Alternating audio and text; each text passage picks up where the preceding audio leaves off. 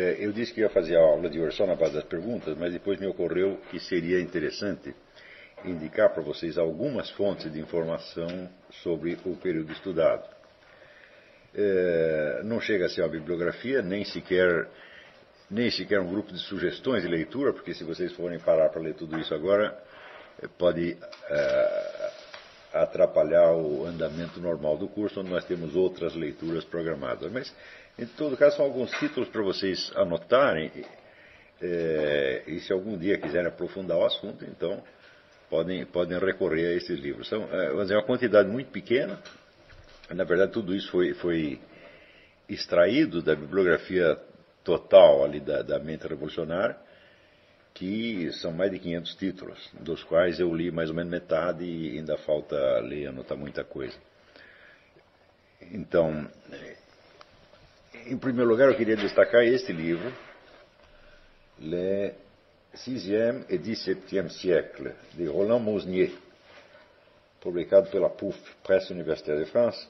Isso aqui pode ser considerado uma espécie de obra padrão a respeito deste, eh, deste período, eh, pela, pela riqueza de informações e de perspectivas diferentes sobre as quais ele enfoca o período com uma, única, uma única restrição ou, um único cuidado, que é o seguinte, ele toma dizer, a cosmovisão científica moderna como se fosse uma coisa definitivamente conquistada e à luz da qual as concepções do período anterior podem ser julgadas. Ele diz, por exemplo, que muitas das crenças que uh, circulavam na época eram apenas o, o efeito de uma cosmologia errada que depois a física de Galileu e Newton viria a corrigir. Isso é, hoje em dia nós sabemos que isto é absolutamente falso e inaceitável, mas praticamente todos os historiadores do século XX, pelo menos até a década de 60, 70, subscreviam esta, esta crença. Quer dizer, a, a entrada da modernidade teria sido marcada, sobretudo, pelo advento de uma ciência natural confiável. Né? Hoje nós sabemos, primeiro, que a confiabilidade dela não é tanto assim, e segundo, que é, em boa parte a cosmovisão anterior é, é, jamais foi contestada de, de, alguma maneira. Houve apenas um, vamos dizer, uma mudança de, de direção. Sem contar a possibilidade de que muitos erros catastróficos tenham se introduzido é, nesta época. Então, como uma espécie de antídoto a esta, a esta crença devota na, na, na infalibilidade da ciência moderna, eu sugeriria a leitura deste livro. O autor chama-se Robert Sungenis, S-U-N-G-E-N-I-S. Galileu was wrong. É... Olha, até onde eu li, eu acho que as provas que esse cidadão juntou contra a cosmologia de Galileu são, são devastadoras, não, não, não, sobra pedra sobre pedra. Mas eu não acredito que este livro seja ouvido, seja lido e ouvido pelas próximas décadas. Quer dizer, esse, embora as coisas que ele diz não sejam desconhecidas da maior parte dos cientistas, ninguém se lembrou de juntá-las e de, de tomar a questão a sério. É, mas o fato é que até hoje demonstra você não, tem, não existe a menor prova de que a Terra se mova. Nenhuma, nenhuma, nenhuma. Zero. Então, nós podemos adotar um sistema geocêntrico, heliocêntrico, conforme as nossas preferências ou as nossas necessidades. Mas nunca se pode acreditar que na passagem do geocentrismo para o heliocentrismo houve uma passagem da ilusão à verdade, quer dizer, do, da, da, da crendice à ciência. Isso de maneira alguma, isso já não é mais aceitável. Esses, esses detalhes são muito importantes, porque quando a gente quer compreender esses, períodos, esses, essas etapas da, é, da história, nós não podemos ter medo de examinar a coisa por todos os ângulos possíveis e de fazer todas as perguntas necessárias. Se, porém, nós já temos dizer, uma crença dogmática assentada, e essa crença ela se é, fundamenta em algo que nos parece ser o consenso científico, o consenso acadêmico do, de uma época, então, certamente, nós estamos nos deixando é, levar por uma ilusão perigosíssima. Não existe nada que seja mais frágil do que um consenso científico. Embora para o público, o público leigo, isso pareça ter uma autoridade tremenda. Isso, você não pode dizer que um consenso é somente um consenso. Se você perguntar assim, qual é a possibilidade de que uma determinada verdade seja percebida uniformemente por toda uma classe de pessoas né, ao redor do mundo inteiro. Ou seja, todos vão perceber exatamente a mesma coisa, do mesmo jeitinho. É só você fazer essa pergunta e você entende que consciência científica não quer dizer coisíssima nenhuma. Então, se você tomar, vamos dizer, o fenômeno universal como um todo, tal como ele nos aparece na, na experiência é, direta, e perguntar quanto deste, deste imenso campo fenomênico pode ser recortado de tal modo tá que milhões de pessoas, praticantes da mesma profissão, enxerguem o mesmo fato da mesma maneira tá e fundamentem nisso uma, uma certeza absoluta. Ah, essa possibilidade é mínima, mínima, mínima. Portanto, nós entendemos, em primeiro lugar, que se existe alguma validade do consenso científico, ele só pode se referir a aspectos quase que infinitesimais da realidade, deixando o, o conjunto à mercê da fantasia de cada um. Né? E, em segundo lugar, esse consenso é mais imposto na base da retórica e da propaganda do que da verdadeira uh, prova científica. Nós sabemos, hoje em dia, existe uma consciência mais aguda da falibilidade de qualquer prova científica, e, sobretudo da falibilidade da transmissão de conhecimento. Então, a, a, ideia do consenso científico e da autoridade acadêmica é uma das ideias mais eh, danosas que um sujeito pode pôr, pôr, na cabeça. E cria uma falsa confiança. Então, olha, eu acredito assim porque a maioria dos cientistas acredita em tal ou qual coisa. Em primeiro lugar, você não sabe, essa, essa estatística jamais foi feita. Tá é, e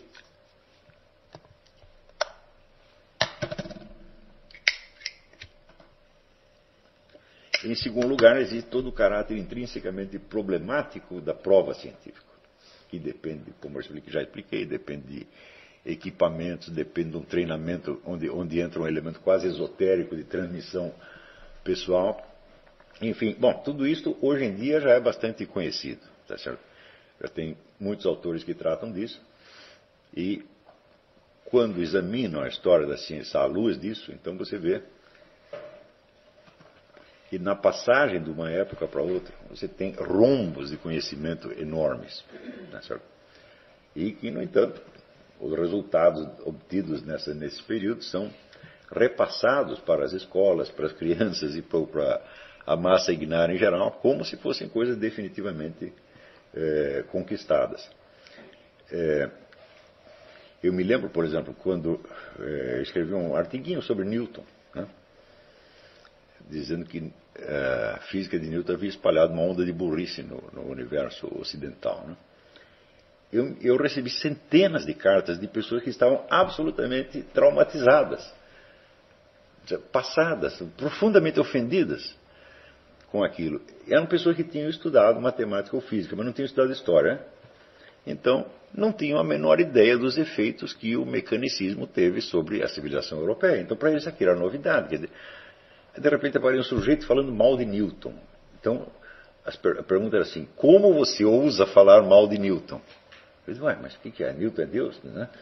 Então, qual é a. Dizer, qual é a autoridade especificamente divina de que ele dispõe.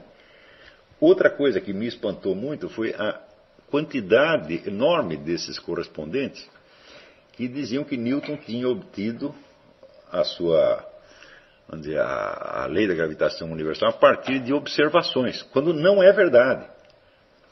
Newton coloca certas premissas que são experimentalmente inverificáveis, como, por exemplo, a ideia do espaço absoluto, quer dizer, um espaço sem nada dentro.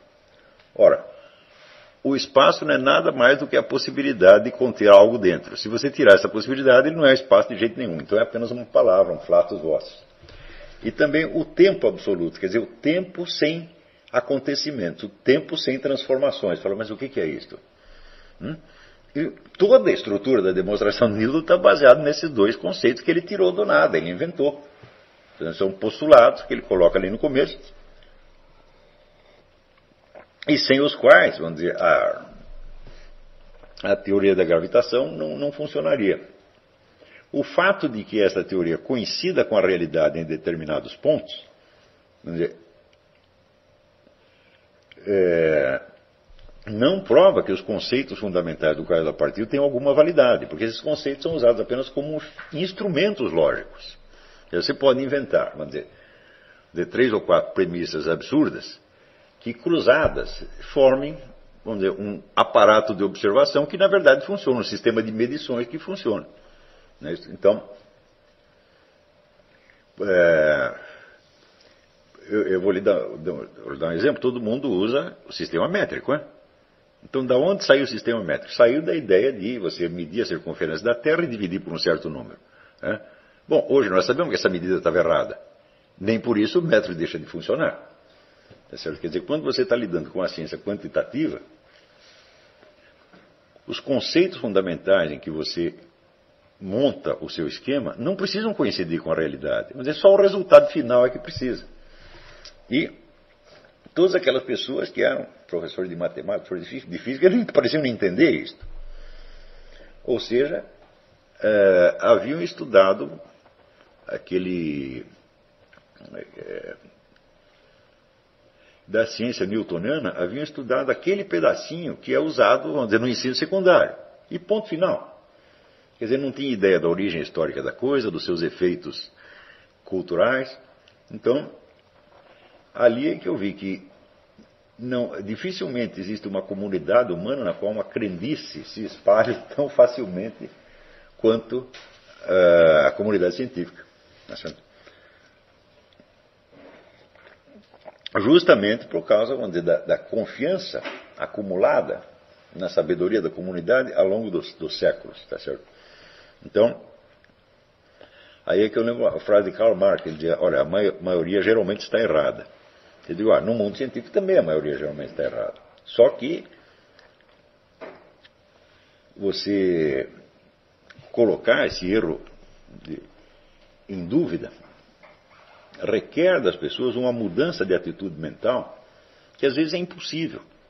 Quer dizer, o indivíduo que está envolvido, sobretudo, mas é na prática científica, na vida de laboratório, todos os dias, ele não pode parar para questionar os conceitos fundamentais em que ele está se baseando. Simplesmente não dá, não dá tempo de fazer isso. É certo? Então, quando uma ciência questiona os seus conceitos fundamentais, isso é o que se chama uma crise científica.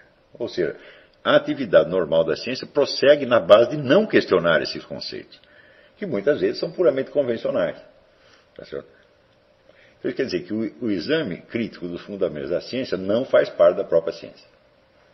Aliás, a, a prática diária exige que isso seja até proibido. Porque tem certas coisas que você não discute. Você parte daqui para dentro.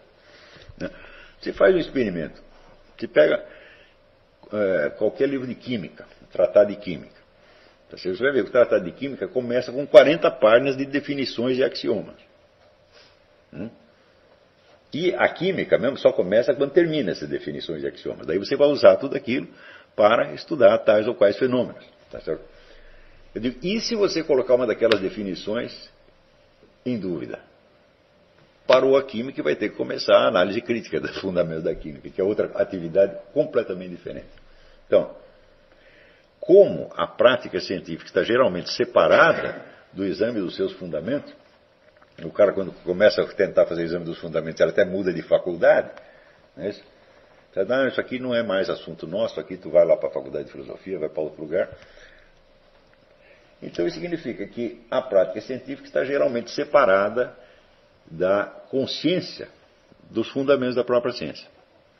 E se você espremer né, pelo menos 90% dos profissionais em qualquer ciência, você vai ver que eles têm muito pouco conhecimento disso. Então, quer dizer que no, no fundo, no fundo, toda esta atividade é baseada na pura fé. Na não que os seus resultados serão fé. Não, os resultados são, são empiricamente verificados, mas os conceitos explicativos, conceitos fundamentais, em geral, são altamente duvidosos. Todos podem ser postos em dúvida a qualquer momento. Né, certo? Só no decorrer da atividade prática não convém fazer isso e as pessoas não fazem normalmente. Então, o fato de que tantas pessoas de nível universitário desconhecessem os efeitos devastadores que o mecanicismo teve sobre, sobre a civilização europeia mostrava uma incultura histórica monstruosa a respeito do próprio setor da ciência que eles estavam praticando. Tá certo?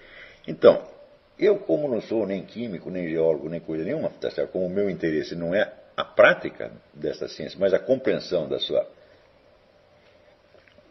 do seu desenvolvimento histórico dentro de um horizonte cultural maior, bom, então eu posso tranquilamente questionar os fundamentos de qualquer coisa e não ter obrigação de acreditar em nada. Quer dizer, nós estamos procurando dizer, é, um conhecimento histórico mais, é, mais fundamentado possível. Só que, quando você não tem o consenso científico no qual você se fundamentar, então lhe falta um elemento retórico importantíssimo.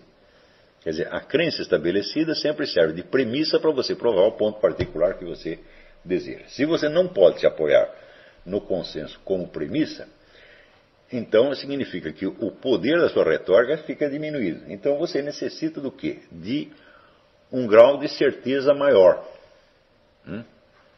Então, este é o grande problema, vamos dizer, do estudioso, ou, ou filósofo, ou historiador, que tente enxergar o passado de uma ciência, o passado da cultura europeia, de uma maneira que não seja padronizada, de uma maneira que não esteja, vamos dizer, aprovada pelos manuais escolares. Tá certo? Então, aí você é forçado a levar o seu, o seu desejo de prova, o seu desejo de evidência, mais longe do que você levaria se você estivesse dizendo a mesma coisa que todo mundo diz. É só que, em história, em geral, você só consegue obter certezas negativas. Quando você sabe que alguma coisa não aconteceu de jeito nenhum. Hum? Agora, quanto às certezas positivas, bom, aí é um problema, porque, evidentemente, qualquer fato histórico, e sobretudo conjuntos complexos de fatos históricos, podem ser encarados de mil e uma maneiras. Tá e a possibilidade de uma prova definitiva é, é, é, remota. Você tem que se contentar, vamos dizer, com uma sugestão razoável. Tá certo? Mas essa razoabilidade tem que estar é, estritamente é, firmada, fundamentada. Né? Então,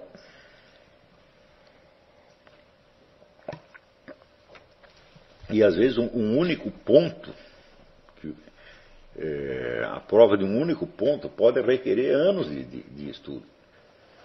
Como, por exemplo, esse tópico aí que o Robertson Genes estudou. Quer dizer, ele não está interessado em toda a história daquele período, ele está interessado somente no seguinte: a discussão de Galileu com São Roberto Bellarmino. É só este o ponto.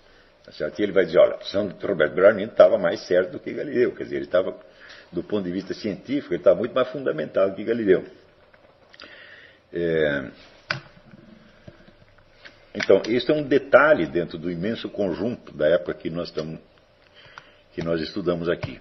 Mas esclarecer detalhe pode levar 10 ou 15 anos de, de trabalho. Isso quer dizer que toda visão geral que você procura obter de um período depende de que vários pontos específicos já tenham sido esclarecidos por especialistas. Portanto, tem uma imensidão de trabalho monográfico, quer dizer que é um, sobre um assunto pontual, que já tem esclarecido isso e mais aquilo, mais aquilo, mais aquilo. Né? E no caso, é, embora a gente disponha de uma infinidade de, de estudos desse tipo, a quantidade de perguntas sem resposta é maior ainda. Tá certo? Só o tópico que nós começamos aqui, falar, quando começou a modernidade? Né? Você revendo os historiadores, você vê que eles divergem entre o século XI e o século XVIII. Quer dizer, nós não sabemos, ninguém sabe se eles estão falando da mesma coisa. Então, só esta pergunta: podemos datar o começo da modernidade? Tá certo? Então, evidentemente, isso varia de acordo com o seu conceito de modernidade, mas mesmo dentro de um conceito uniforme, você ainda teria uma certa elasticidade da data de, data de início. Esse ponto não foi esclarecido até hoje, não tem resposta satisfatória. Então, quer dizer, nós estamos trabalhando em cima de um terreno mais ou menos é, movediço. O que facilitou para mim as coisas, pelo menos dentro deste curso, ou dentro deste grupo de estudos, foi o fato de que eu não estava interessado só nas origens, mas só nos elementos que permanecem constantes. Então isso diminui, certamente, o campo. É então, coisas que serviram apenas como gatilho, quer dizer, dispararam um, processo, mas depois foram, foram esquecidas, já não tem, não tem interesse para nós. Tá certo? E desses elementos constantes, que eu destaquei, como, por exemplo, a matematização da natureza, por exemplo, a, a influência crescente do elemento eh, secreto, ou, se quiserem, clandestino, tá eh, a, a proliferação dos esquemas de poder, planos de poder, projetos de poder, tá a, a, centralização da, da autoridade, entendeu? o processo de burocratização da sociedade, o processo de jurisfação, como chamou Miguel Real, quer dizer, cada vez mais é, setores da vida passam, por assim dizer, do controle natural para o controle natural ou tradicional para o controle legal, tá havendo, portanto, uma proliferação de leis que, que encobre as relações naturais, o campo todo das relações naturais, e que pelo acúmulo se torna às vezes mais complexo do que elas. Quer dizer, antes você tinha um conjunto de relações não regulamentadas, portanto difícil de você abarcar. Né? Se você pegar, por exemplo, sei lá, o comércio como era antes da Revolução Francesa. Né? Então, você tinha milhões de regulamentos não escritos ou tradicionais, um para cada cidade, um para cada bairro, um para cada distrito, Tá certo? Milhares de sistemas de medidas diferentes, moedas diferentes, etc, etc. Então vem a revolução e unifica tudo isso, cria uma legislação. Acontece que a legislação é crescente. Tá? Quer dizer, o número de detalhes que em seguida precisam ser regulamentados é enorme. Né?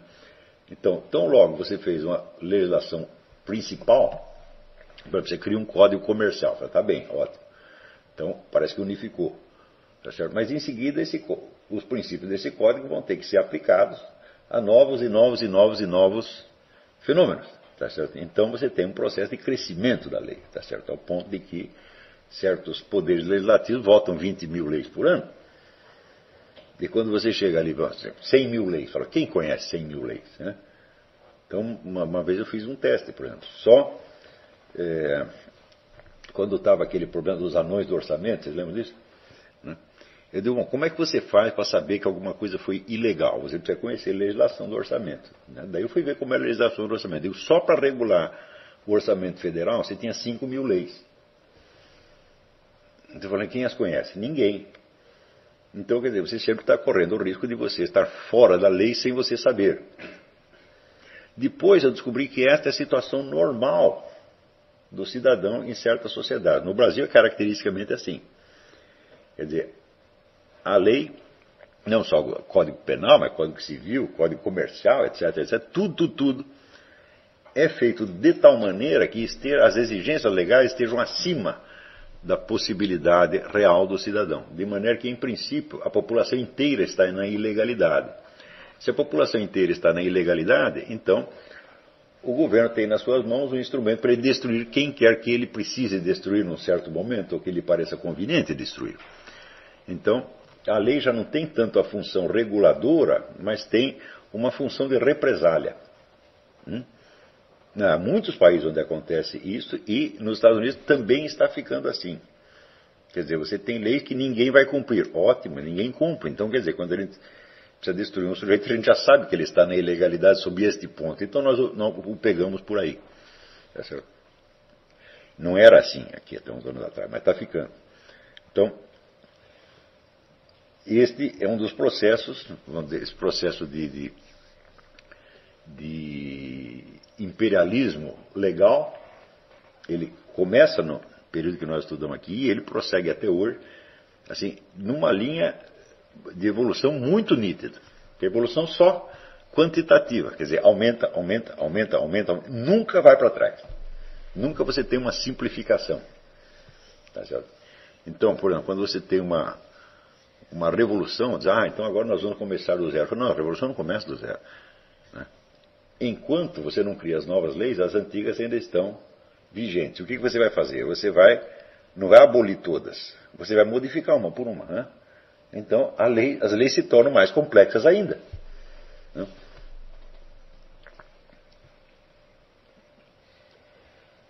Então, este é um processo pelo qual o próprio impulso de ordenação, organização e racionalização cria um caos. E essa é, uma, sem dúvida, uma constante da modernidade. É, e assim, quando a gente vai pegando essas, essas várias, eu, digo, eu acho que nós temos um, um, um grau de certeza suficiente em todas elas. Então nós podemos dizer, as coisas foram realmente assim, em linhas gerais, é claro, havendo exceções locais, temporárias, mas nós podemos traçar uma curva de, de, evolução da, da, da modernidade, tá certo? E em certos momentos você tem um salto, quer dizer, o processo acelera é, de modo que o, o número de controles aumenta e vai penetrando setores da vida né, que antes eram regrados pela, pela lei natural ou por hábitos tradicionalmente consolidados. Tá certo? Então, por exemplo, você imagina, por exemplo, quais são os lugares onde você pode fumar e onde você não pode fumar. E bom, quando eu era criança, eu me lembro que isso era uma questão apenas de boa educação. Tinha certo lugar que você sabia que não devia fumar. Você não devia fumar na igreja, tá não devia fumar numa sala de operações, assim por diante. É? Porém, a partir do momento em que né, o Estado começa a regular isso aí, então existe uma série de exceções e casos particulares que a lei não abrange, mas que ela vai tentar abranger. Tá? Então você imagina o número de leis sobre fumo que apareceram no mundo inteiro nos últimos 20 anos. Hum? O conjunto não é legível. Então quer dizer que este, este, simples ato banal do sujeito fumar ou deixar de fumar tá é, se tornou uma especialidade legal. Então, não deixa de ser curioso que o chamado império da lei seja uma das características fundamentais da democracia. Quer dizer, com a expectativa de que aquilo que está sob o domínio da lei, então assegura os direitos e a liberdade dos cidadãos. Eu digo, mas isso é só nominalmente. Né? Materialmente falando, isso é impossível. Né? É impossível você dizer que quanto mais regulamentada está uma coisa, mais a liberdade está assegurada. Isso é absolutamente autocontraditório.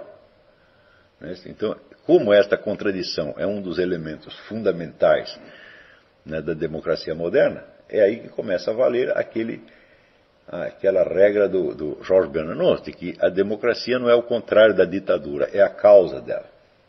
Dizer, então, essa é a mesma coisa que dizer, onde há uma democracia, haverá uma ditadura necessariamente. Quer dizer, ou porque a democracia será derrubada, ou porque, por sua própria evolução interna, ela se transmutará numa ditadura, tá certo? É, não posso dizer imperceptivelmente, tá certo? Mas quase que inconscientemente. Ou seja, a população não se dará conta de que o processo da, normatização legal da sua conduta constituirá uma rede de amarras que vai restringir tremendamente a sua, a sua liberdade. Né? Sem contar o fato de que existem leis que estão permanentemente em discussão. Ou seja, há um grupo de pressão que tenta impor uma lei. Né? E essa lei é rejeitada. Tá certo? Bom, não custa nada apresentar o mesmo projeto três meses depois. Né?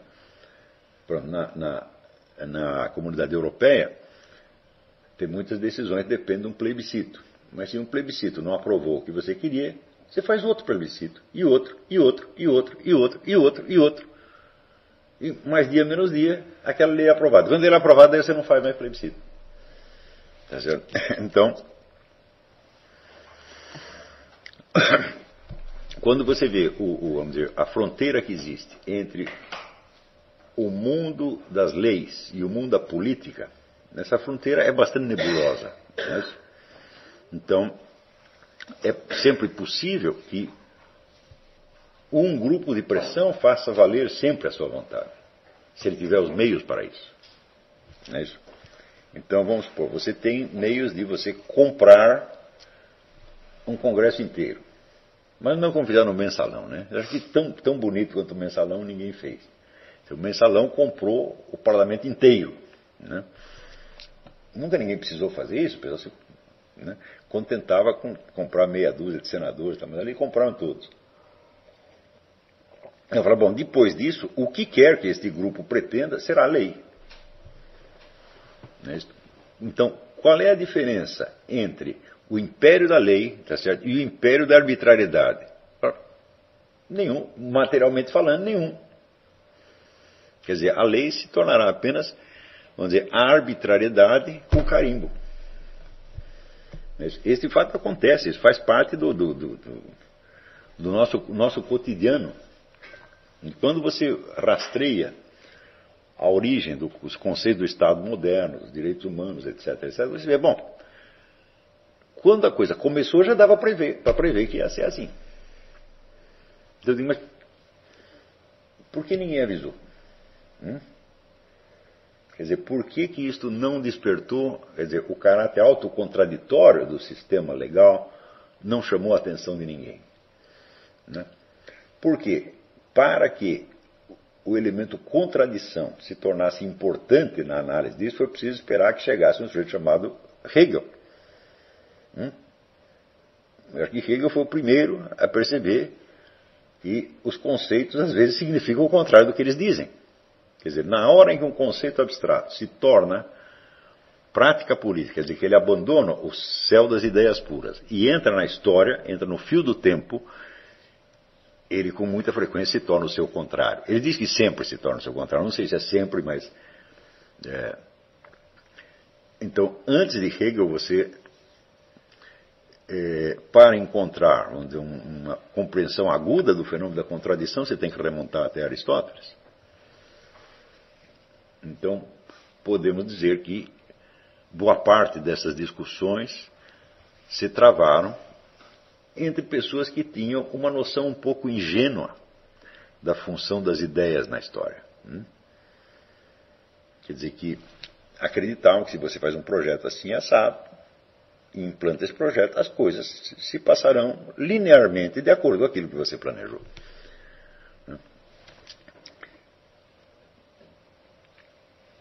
E Hegel diz que isso nunca acontece. Bom, não precisam concordar, mas quase, quase nunca. Então, a própria, vamos dizer, a própria noção de direitos, né? quer dizer, a expansão dos direitos. Hoje todos nós ouvimos dizer que a expansão dos direitos é um progresso maravilhoso. Né? Só que como é que funciona isso? Bom, cada vez que você tem um novo direito, então essa evidentemente é uma nova lei. Né? E o que é um direito? O direito é uma obrigação que o outro tem para com o titular do direito. Já, essa é a explicação da Simone Weil. Né? Quer dizer, o direito é o, o direito seu é obrigação de um terceiro. Se não tiver a obrigação correspondente, então você não tem direito nenhum. Por exemplo, temos o direito, né, sei lá, a mulher separada tem o direito a uma pensão de alimentos. O que, que isso quer dizer? Quer dizer que o marido tem a obrigação de dar a pensão para ela. Agora, se ela tiver o direito, mas o sujeito não tiver a obrigação de pagar a pensão, então o direito não existe. Então, isto é, cada direito que é atribuído a um grupo de pessoas é um conjunto de obrigações que é imposto aos demais. Esta é a, dizer, a verdadeira substância do direito. E esta obrigação, vamos dizer, o cumprimento dessa obrigação, por sua vez, tem que ser controlado e tem que haver sanções penais, tá certo, ou civis, para aqueles que não cumprem. Portanto, cada novo direito, vamos dizer, são novos tribunais, novos funcionários, é, mais fiscais é, é, e, portanto, mais opressão. Então, este processo começa aqui, nesta época. No Império Romano, não, no Império Romano, antes disso, na República Romana, os juristas já tinham a ideia que eles chamavam summum ius summa injuria, quer dizer, quanto mais perfeito o direito, mais injustiça vai ter. Tá então, isso quer dizer que eles tinham essa sabedoria de refrear né, o seu desejo de fazer leis mais vastas e mais perfeitas. Mas, neste período que nós estamos estudando, essa consciência simplesmente desaparece. E resultado, nós temos a enxurrada de leis que caracteriza o mundo moderno. Eu digo isso com um grau de certeza elevadíssimo. Eu acho que provar que as coisas não foram assim é impossível. Então, pelo menos a certeza negativa eu tenho. Eu digo, olha, se esta tese não está certa, a sua contestação, pelo menos, é, é praticamente inviável. Tá certo? Também tem outro processo que eu expliquei aqui e do qual eu tenho certeza suficiente. Que é aquele que eu expliquei exatamente, acho que na aula de ontem foi que eu expliquei, de, a ideia de que a experiência direta humana, por exemplo, a experiência que nós temos na convivência, de pessoa a pessoa, tá vai sendo cada vez mais removida do universo da observação científica e se concentrando num setor que nós chamamos de literatura ou arte. É então, pergunto eu, o mundo né, onde vigoram né, as leis de Newton, tá ou é, onde vigora a relatividade geral de Einstein. E é ou não é o mesmo mundo onde nós temos as experiências pessoais de convivência de pessoa a pessoa, tá certo? essas percepções diretas? Aonde que existe, vamos dizer, uma fronteira natural, objetiva entre uma coisa e outra? Não existe nenhuma. Só existe o regulamento de faculdade que diz que tal coisa se estuda nessa faculdade e a outra estuda na outra faculdade. Quer dizer, você precisa sair de um prédio e ir para o outro prédio para estudar outro assunto. Não é isso? Eu digo, bom, mas então essa é uma convenção administrativa que se impregnou na cabeça das pessoas ao ponto de elas achar que o mundo é realmente assim, que tem uma coisa separada. Não?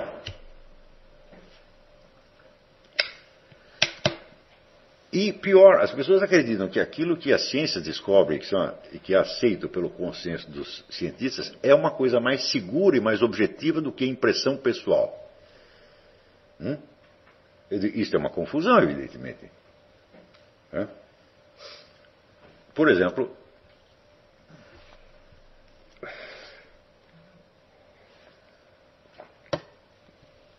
se você dá uma martelada no dedo, hum,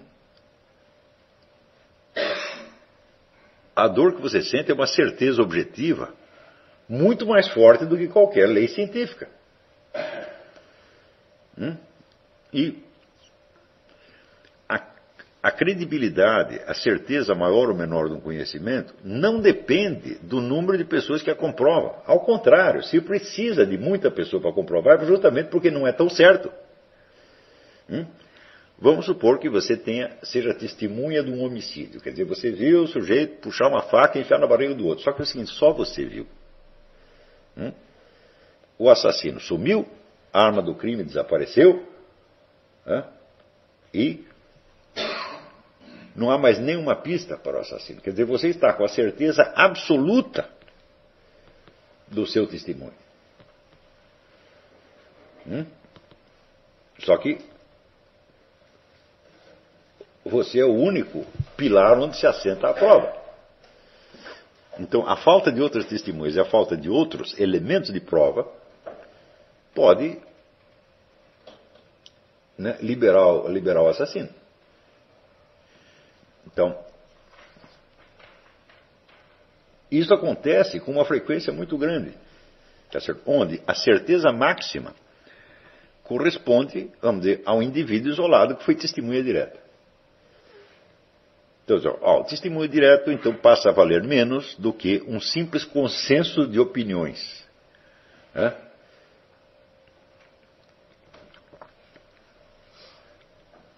Então, é claro que isso aí é uma confusão entre o grau de certeza objetivo né, e o valor da autoridade.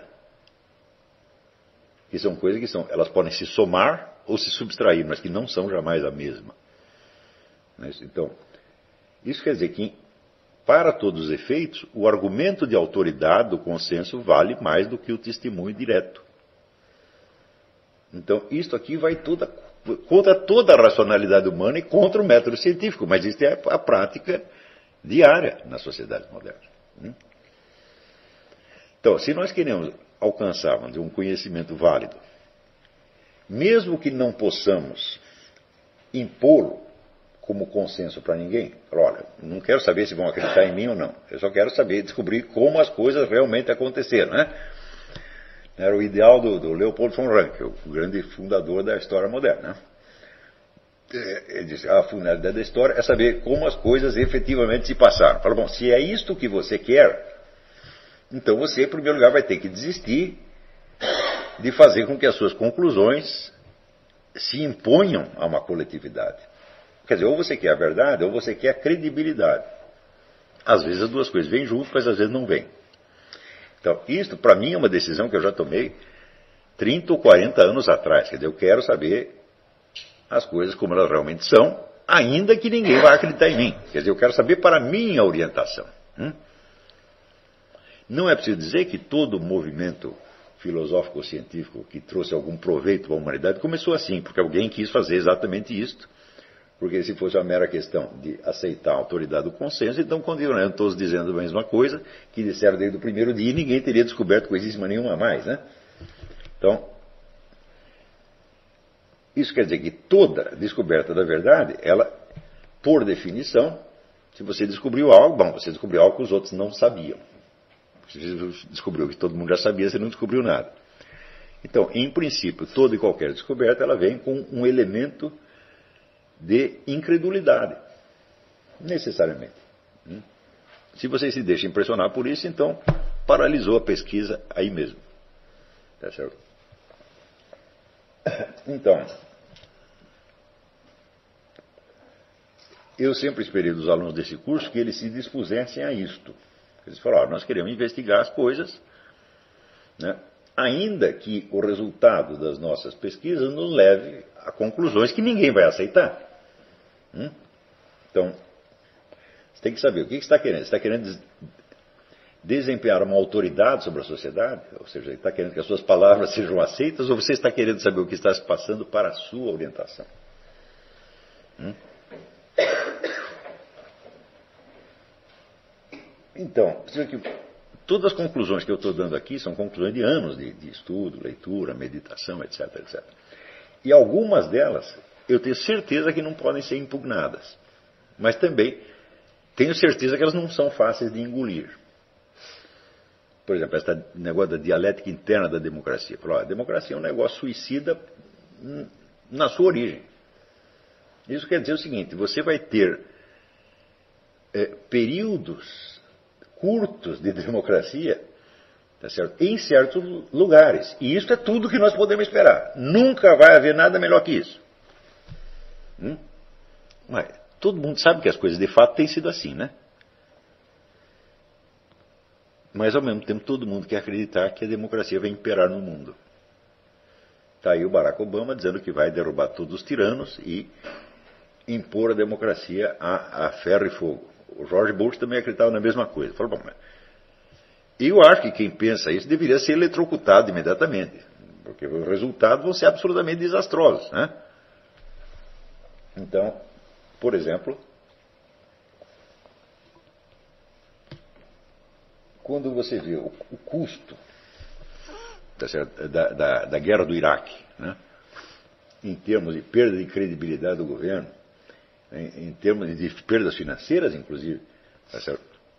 foi um negócio imenso, nunca mais vão poder pagar. Só que agora o Bush fez duas guerras, esse aí já está fazendo dez baseado no mesmo argumento, derrubar os tiranos. É isso? Então, que isso vai resultar, daí vai resultar uma democracia, império da liberdade no mundo, falei, isso é impossível, materialmente impossível. Tá certo? Então, mas se as pessoas sabem que sempre foi assim, por que, que elas querem acreditar que no futuro vai ser diferente? É? É o negócio do Roberto Carlos, daqui para frente tudo vai ser diferente, né? Eu digo, mas quem lhe disse? Me dê um único indício de que isto tem alguma probabilidade de se tornar realidade. Ninguém dá indício nenhum, mas é uma crença tão, tão, tão, tão, tão profunda e tão arraigada que o simples fato de contestá-la né, deixa as pessoas revoltadas com você. Não, você é o profeta do caos, profeta da tirania, você diz que tudo vai ser sempre uma porcaria. Eu digo, é, mas não tem sido sempre uma porcaria? Né? Então, se você teve a sorte de nascer num lugar, num período que está tendo democracia, dê graças a Deus, e saiba que isso não vai durar muito. Né? Então, inclusive, eu vim para cá para aproveitar um restinho antes que acabe. Não, é não tenho a ilusão de que isso vai durar muito tempo. Agora, vamos dizer que a massa precise dessa ilusão para continuar se esforçando? Sim, mas por que, que os intelectuais também, os estudiosos também? Aí é que a gente vê que, peraí, a elite intelectual que o mundo moderno formou, ela é de muito baixo nível, em geral, mas muito baixo. Porque são pessoas que têm necessidade de ter as mesmas crenças da massa. E quando elas acreditam uma coisa que a massa não acredita, elas se sentem isoladas, sozinhas e saem pedindo socorro.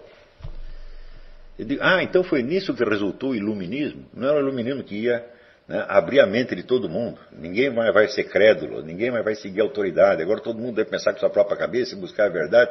Kant prometeu isso, é? Eu digo, foi isso que aconteceu? Não, foi exatamente o contrário. Hum? Então, quer dizer, nem mesmo uma elite intelectual capaz de enfrentar a realidade você encontra mais. Quer dizer, o iluminismo que fez, quer dizer, esse processo todo que começa no Renascimento, culmina no iluminismo, ele fez é baixar as trevas sobre, sobre a inteligência humana. Agora, nominalmente falando, em termos oficiais, né? Você vai ver milhares de livros que dizem que foi ali o período em que, vamos dizer, a autoridade perdeu credibilidade e a razão se torna soberana. De onde que aconteceu isso? Não aconteceu em lugar nenhum. Né?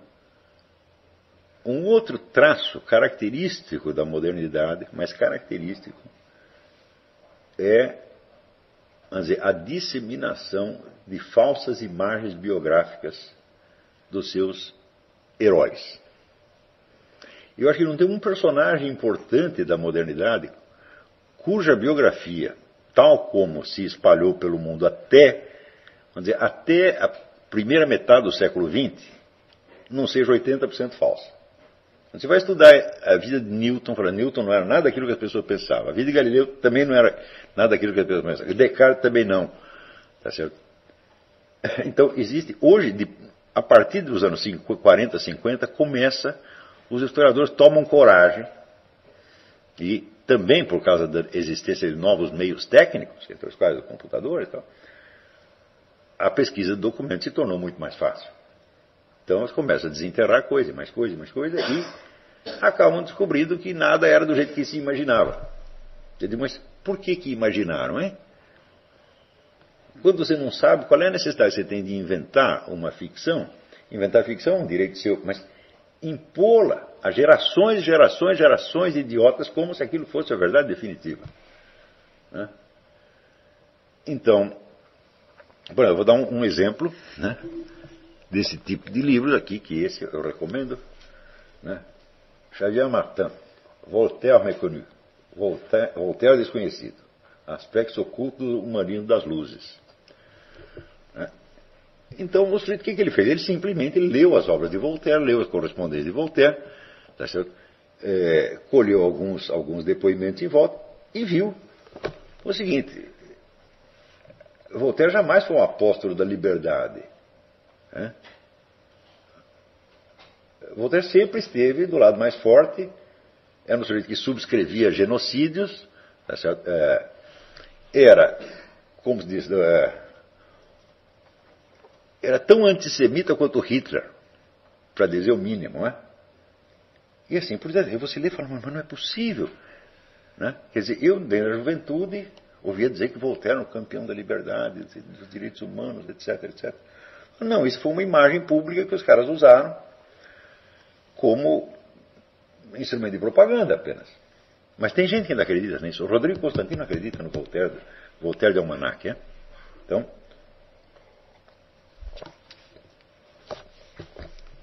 então esse, esse livro eu recomendo, é um livro muito gostoso de ler, inclusive, muito bem feito. Né?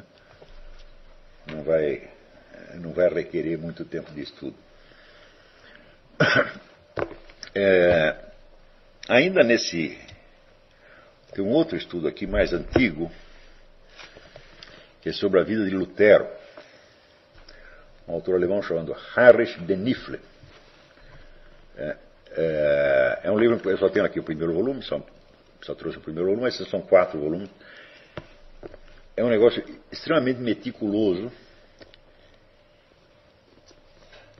E aí você vê, em primeiro lugar, que Lutero não queria fundar religião nenhuma. Ele queria ficar dentro da igreja e ser apenas um monge como os outros, apenas com umas ideias estranhas. Né? É... Em segundo lugar, ao longo da vida, ele foi passando a afirmar tudo aquilo que ele negava e negar tudo aquilo que ele afirmava. De maneira que nós, não, com relação a Lutero, nunca sabemos exatamente o que ele pensava. Né? É... Terceiro, embora o protestantismo criasse todo este culto da, do texto bíblico, Voltaire não tinha nenhum respeito pelo texto bíblico, zero. Né? Tanto que, quando mostraram um trecho, eu acho que do Evangelho de Marcos, ou qualquer coisa, onde ele tinha é, simplesmente pulado algumas frases, tá certo?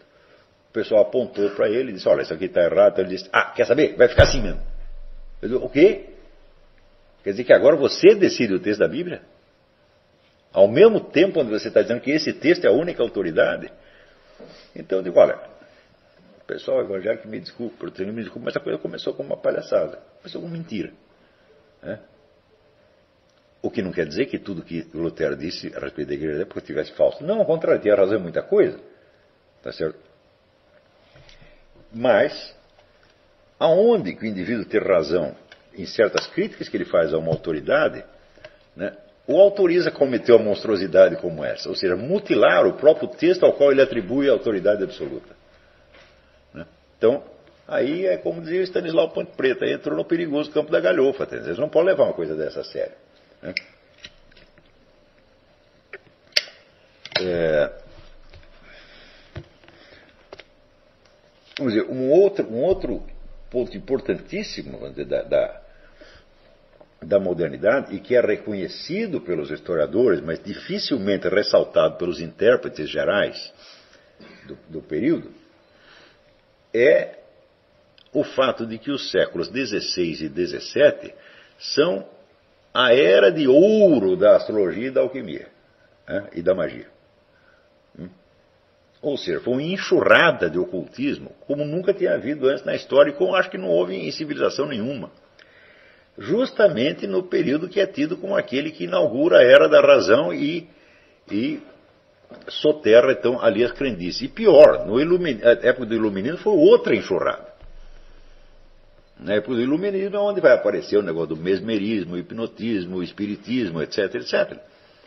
Eu digo, ora, como é possível que você caracterize, vamos dizer, como império da razão e das ciências, né, o período de máximo florescimento do ocultismo e da magia.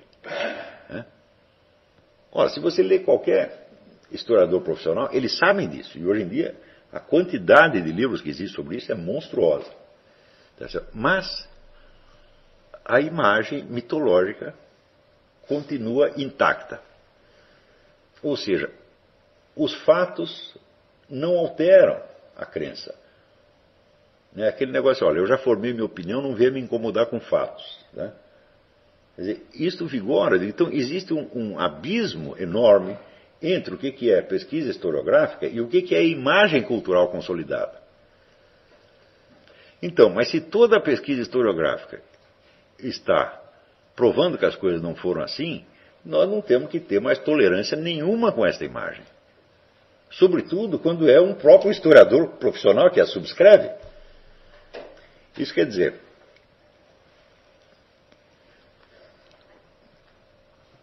na história do, do, História Universal do Will Durant, né, ele tem um volume que chama A Era da Crença, né, e depois A Era das Luzes. Né, é uma imagem. E essa imagem é absolutamente falsa. Ela chega a ser o contrário da realidade. Então, no entanto, ainda quando você sabe que as coisas não foram assim, você continua raciocinando como se fosse. Ou seja, você tira conclusões práticas de premissas que você sabe que são falsas.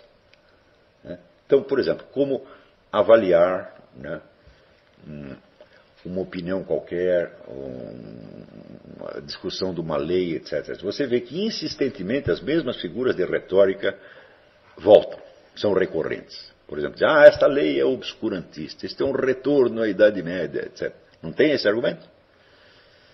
Hum? Ora, a validade dessas figuras de linguagem se apoia numa interpretação histórica que é o contrário, do, é contrário da realidade. Então, se você quer saber no que as pessoas realmente acreditam, tá não adianta você perguntar para elas. Você tem que ver as figuras de linguagem, os instrumentos lógicos que elas usam para provar os seus pontos. Porque ali é que está, a verdadeira estrutura do seu sistema de crenças. E não só no conteúdo desta ou daquela crença em particular. Então,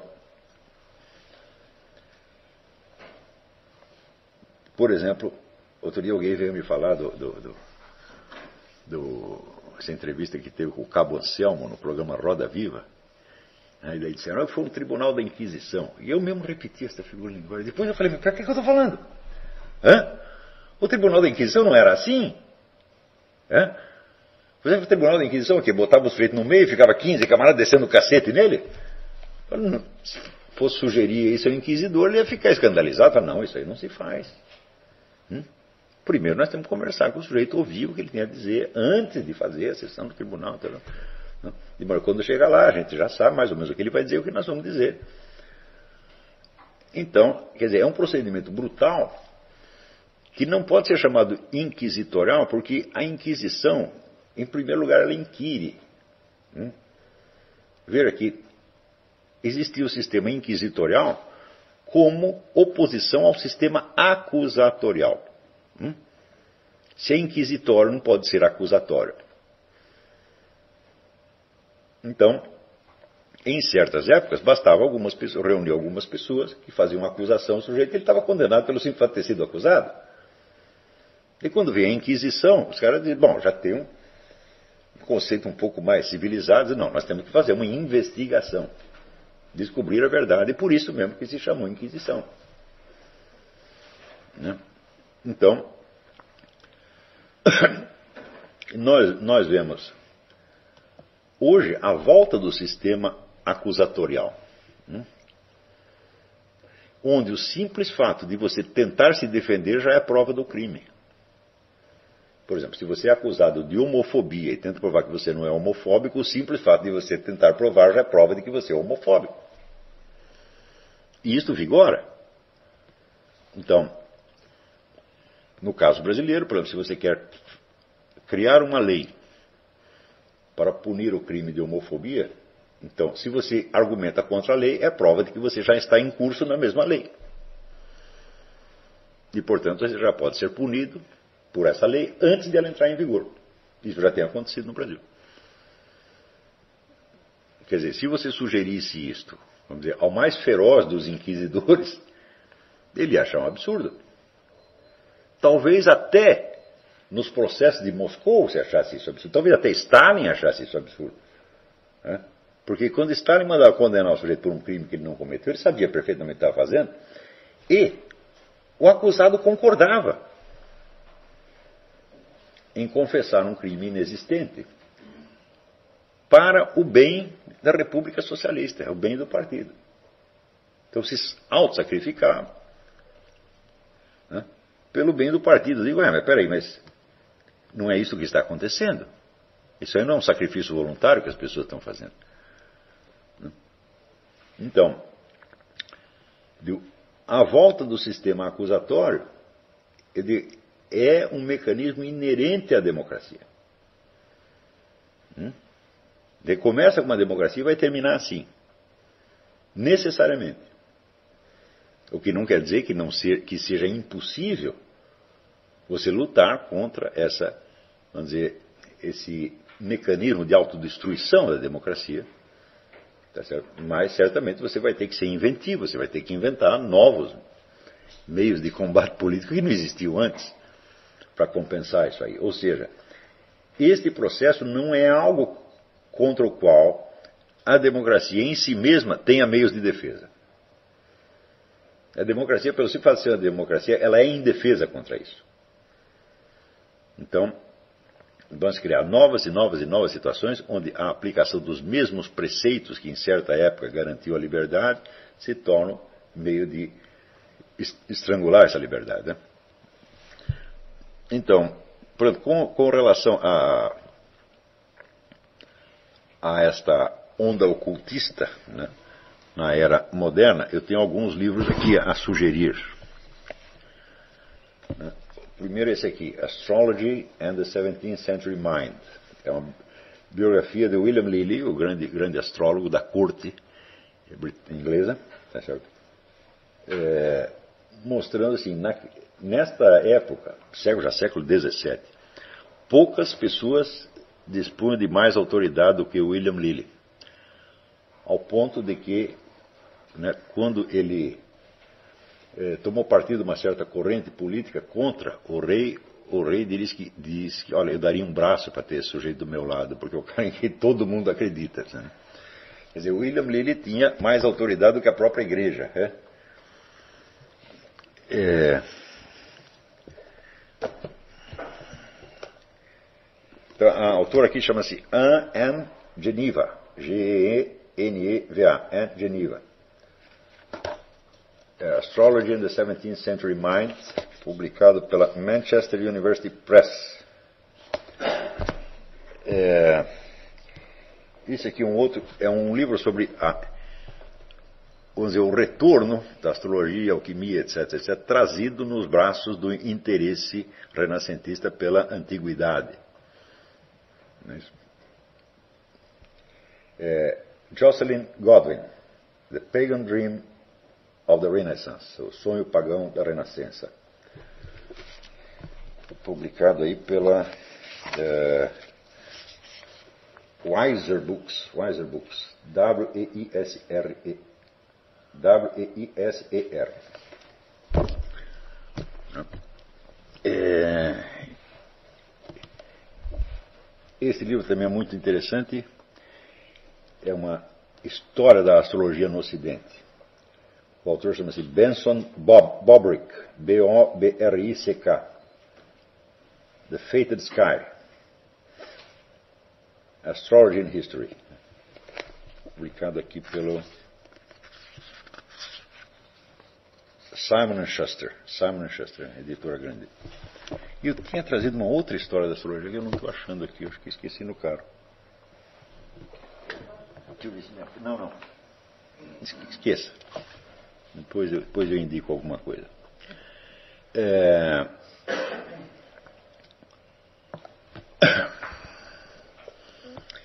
Este livro é importante sob o aspecto que eu disse do, do, do teatro como imagem do mundo. É um tema no qual que eu abordei em várias aulas do seminário de filosofia e que voltei a tocar aqui. Quer dizer, a época do surgimento da ciência moderna é uma época de enorme florescimento do teatro. E volta e meia, a imagem do mundo como um teatro reaparece. É...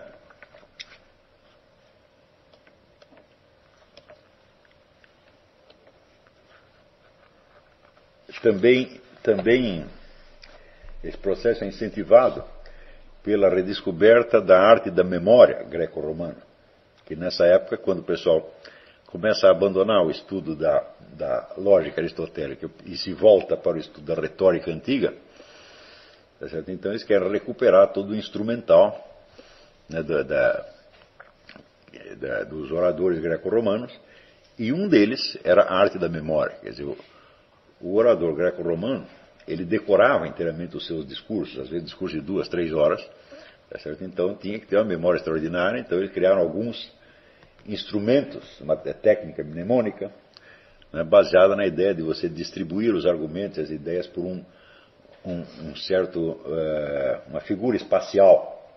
Também podia ser uma praça, um prédio, mas nesta época então se usa muito a imagem do teatro, tá certo?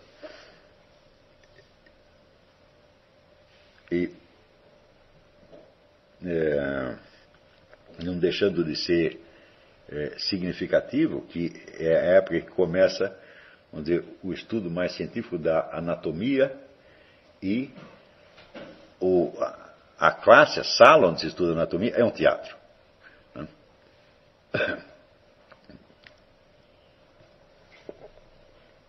Muito bem. Bom, esse livro aqui eu já mostrei para vocês, é importante sobre a questão do debate astrológico no começo da, da modernidade. São dois ensaios de Eric Weil, A filosofia de Pietro Pomponazzi e Pico della Mirandola e a crítica da astrologia. Esse aqui eu já, já mencionei. Um livro fundamental para a compreensão do período é este de Edmund Husserl, A Crise da Ciência Europeia e a Fenomenologia, Fenomenologia Transcendental. Eu li na tradução italiana, mas existe uma tradução francesa, existe uma tradução inglesa que eu saiba, e deve existir uma tradução espanhola também para quem não lê alemão. Não se preocupem muito com esse livro, porque no seminário, é, nós vamos ler mais tarde aqui a, a, a segunda parte da crise das ciências europeias que é a origem do contraste moderno entre objetivismo fisicalístico e subjetivismo transcendental.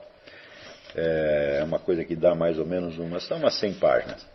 Eu pretendo que no curso de leituras que nós estamos fazendo, isso aqui seja, é, entre também. Né? Não sei ainda como vamos fazer, porque não tem a tradução portuguesa disso, brasileira. Tá então vamos ter que usar alguma outra. E mais do que tudo, este eu recomendo como leitura mesmo, né? A crise das ciências europeias, a crise da consciência europeia, perdão, Azar. Isso é uma obra-prima de história, além de ser um livro maravilhosamente escrito. Né? É, dizer, estuda a mudança da mente europeia entre 1680 e 1715. Isso é a passagem, da primeira etapa da modernidade para o iluminismo. Né? Aqui se segue depois um outro livro dele, que é a História das Ideias no século XVIII. É, então, esse aqui eu considero um dos meus dez livros preferidos. Né? Raramente você vai encontrar uma coisa tão bem feita quanto este, este negócio, que faz você ver mesmo o que se passou. Ele é tão bom quanto o Ruizinga. É? Muito bem. Então, ah, também queria recomendar este livro aqui. Também eu estou dizendo que você não precisa ler todo esse livro agora, nem agora nem depois, né? é só para anotar e talvez um dia seja útil. Mas o, o Paul Azar eu recomendo para leitura geral mesmo. E este aqui, The Wreck of Western Culture, A Destruição da Cultura Ocidental, de John Carroll, é um sociólogo uh, australiano, onde ele analisa as mudanças de mentalidade justamente neste período, mas sobretudo a partir de elementos que ele colhe da pintura. Quer dizer, esse sujeito é um é um analista de artes plásticas que é um negócio do outro mundo. Né? Quer dizer, o sujeito olha um quadro e vê coisas que você jamais veria lá, mas depois que ele diz, você, ah, não é que isso está lá mesmo. Então, esse é o material, uma parte do material que foi usado para, para este curso. Infelizmente, o curso é um pouco curto, é, mas eu creio que deu para dar uma ideia do que se passou, né? Então vamos fazer uma pausa e daqui a pouco voltamos com as perguntas.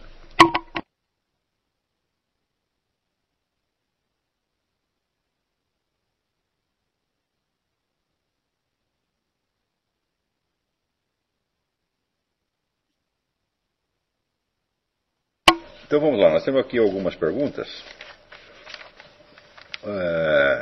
Que pode-se dizer que a perspectiva cristã dos Founding Fathers, apesar de serem maçons, gerou uma constituição mais duradoura, mais perene, exatamente para se fundamentar em princípios cristãos? É, bom, a, a, minha resposta a isso é decididamente não. Então, não há nenhuma Constituição que possa por si mesma ser duradoura pelo seu simples conteúdo. Quer dizer, a Constituição é apenas um documento escrito e se não houver as forças políticos sociais capazes não só de colocá-la em prática, mas de manter a interpretação originária, tudo vai, tudo se, se estraga muito rapidamente. Então, o que realmente fundamentou e tornou a democracia americana um pouco mais duradoura do que se poderia esperar, não foi a Constituição, foi a existência de uma classe aristocrática profundamente comprometida com os destinos do país, tá que sentia o país como coisa sua e que, portanto, zelava pelo país. É, é, pode parecer um paradoxo dizer isso, que a democracia funcionou por causa de uma aristocracia, mas isso é a verdade. Tão logo a classe dominante americana começou a ser reciclada, começou a aparecer outras pessoas de outras origens, já não comprometidas com a história americana, como você vê, por exemplo, os Rockefellers, quando aparecem os Rockefellers, eles já sobem na vida por meios completamente é, diferentes desde o início. A história do, do John, John D. Rockefeller, a história do verdadeiro criminoso, quer dizer, o sujeito que ele dizer, sufocou uma, uma, uma, greve na base do banho de sangue, e daí se tornou uma espécie de inimigo público número um.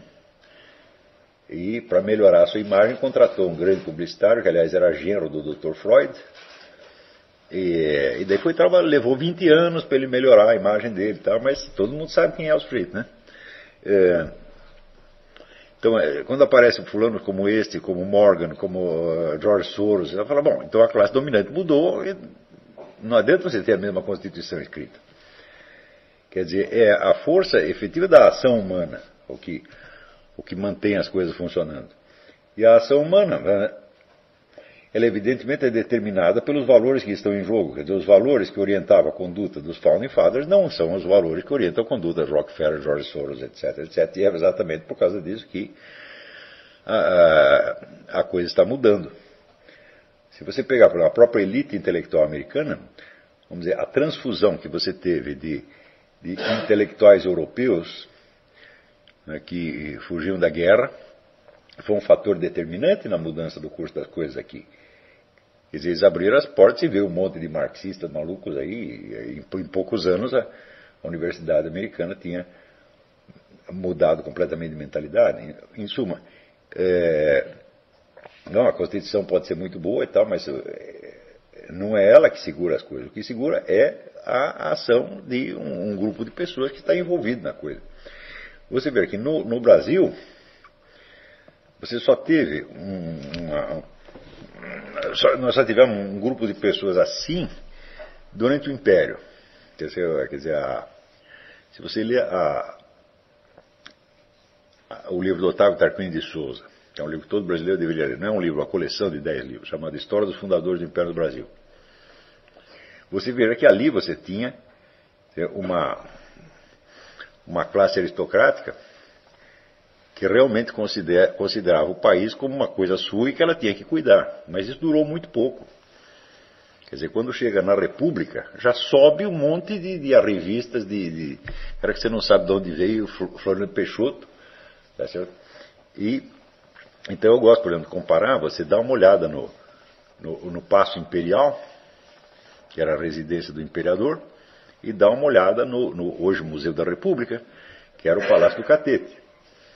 É é, então o imperador morava numa casa, parecia uma casa de fazenda, um lugar modesto. Então, fizeram a república e já tiveram que construir um palácio. Mas imediatamente, no dia seguinte. Quer dizer, por que, que precisavam disso? Eram pessoas que já não tinham dizer, a mesma mentalidade de serviço ao país. Quer dizer, não, não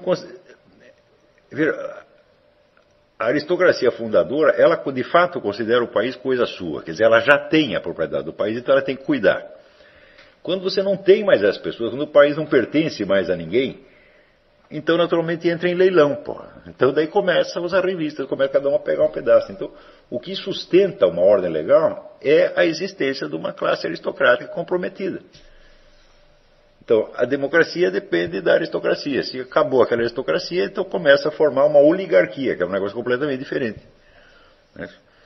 E é, quando você observa o que aconteceu nos Estados Unidos nos últimos 20 anos, ver 20 anos atrás, os Estados Unidos eram o maior credor do universo, hoje são o maior devedor. tinha a maior indústria do mundo. Agora, quinto, sexto lugar. Tá certo? Então, e ao mesmo tempo você vê que o dinheiro americano está, está fundamentando o crescimento de países que são virtualmente inimigos. Então, como é que você vai identificar o interesse dessa classe dominante com o interesse do país, quando é obviamente contrário? Hã? Então, eles começam com a demolição da economia. Você vê, no século XIX, a Inglaterra teve a ideia de fazer a economia global. Hum? O que aconteceu? Caiu a Inglaterra, subiu os Estados Unidos. Né? No, no, no século seguinte, o mesmo país que foi beneficiado pelo fracasso da economia global britânica não aprendeu nada com a lição e ele quer fazer economia global. Então, abre os mercados, né? todo mundo, ah, livre mercado, livre mercado, fala, muito bem, então agora acabou a indústria americana, só tem indústria chinesa. Essa vai ter um desemprego monstro, um endividamento trilionário, né? mas a, a, a elite econômica não está perdendo nada com isso, está ganhando. Só que agora ela ganha contra o país.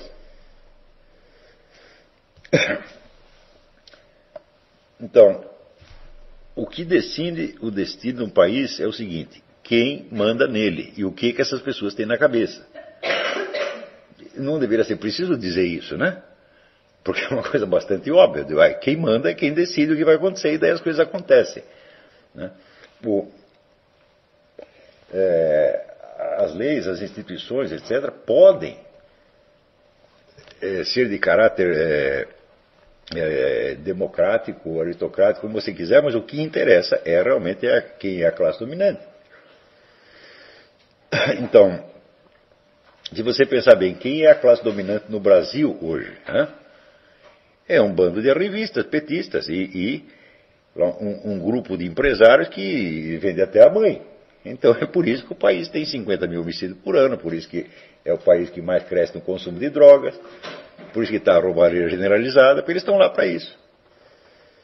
Então, o sujeito que se acha, vamos dizer, excluído, está subindo na vida, e que, apesar de estar subindo, se considera um excluído, ele é um criminoso em potencial.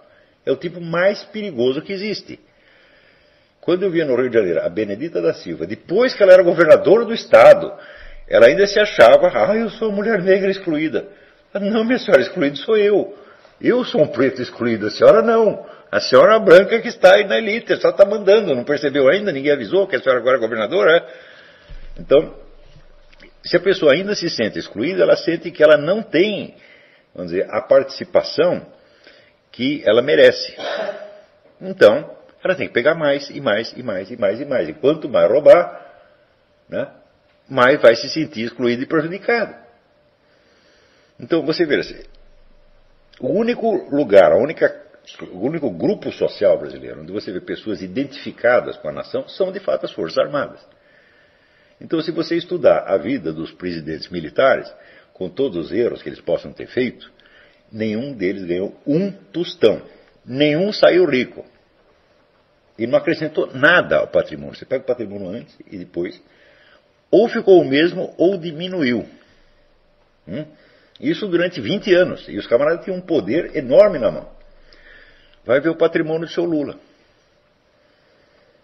Hum? Vai ver o patrimônio do seu Zé Dirceu. Então por que, que eles não roubavam? Porque eles já sentiam que o país era deles. Eu não vou roubar o que é meu. Hã? Se você tem essa identificação com o país, então você cuida. Né? Eu já assinalei por esse fenômeno que você vê em, São Paulo, onde, onde a classe dominante, os ricos, constroem lá um bairro, fazem um monte de casa bonita. Daí, daqui a pouco, aquilo começa a ser invadido pelas firmas. Então, deixa de ser casa, passa a ser empresas. Né? Mas daqui a pouco vem prostitutas, etc. Então, as empresas vão embora. Ali não está cheirando bem, eles vão embora. No fim, vão embora até as prostitutas e ficam os mendigos. Então, a gente pensa assim, por que, que essa classe dominante não defende né, o território que ela conquistou, porque ela não sente que é dela. Hum? Então não tem que defender, ela está pensando apenas na sua comodidade. Ah, aqui piorou, a gente vai embora. A gente abandona. E se a classe dominante abandona, de quem vai defender o negócio? O povo. O povo não tem condição de se organizar para defender. Entendeu? Então, esse fenômeno geográfico brasileiro, quer dizer, a fuga da burguesia, né, cada vez para mais longe, mostra que essa, é vamos dizer, é uma, é uma classe dominante absolutamente irresponsável. Então, e as novas, as novas camadas que estão se tornando dominantes são mais irresponsáveis ainda. Quer dizer, um fenômeno como esse do, do mensalão, falou, bom, mas era absolutamente inevitável. A hora que os milicos desistiram, abriram as portas, chamaram de volta toda aquela gente, falou, meu Deus do céu, eles passaram apertado durante 20 anos, uns estavam na cadeia, outros estavam no exílio, sem dinheiro. Você acha que eles vão se contentar com pouco? Quer dizer, nunca podia ter entregado o poder a essa gente, mas nunca. Agora, os milicos ficaram lá 20 anos, não trataram de formar uma classe política. Aliás, não fizeram política nenhuma, eles só faziam administração. Não? Quer dizer, fizeram um golpe militar para impedir que os comunistas fizessem no Brasil o que fizessem em Cuba. Mas não fizeram uma campanha anticomunista por um único minuto. Quer dizer, não educaram a população contra o comunismo. Então, hora que acabou a ditadura, volta o comunismo, todo o país recebe aquilo de braços abertos. É e no Brasil você já tem uma tradição de que esse pessoal comunista é também ladrão. A esquerda é um bando de ladrões desde o tempo de Getúlio Vargas. É então, quem não sabia que isso ia acontecer? Todo mundo sabia. Mas fizeram vista grossa, por quê? Porque esse negócio não tem dono.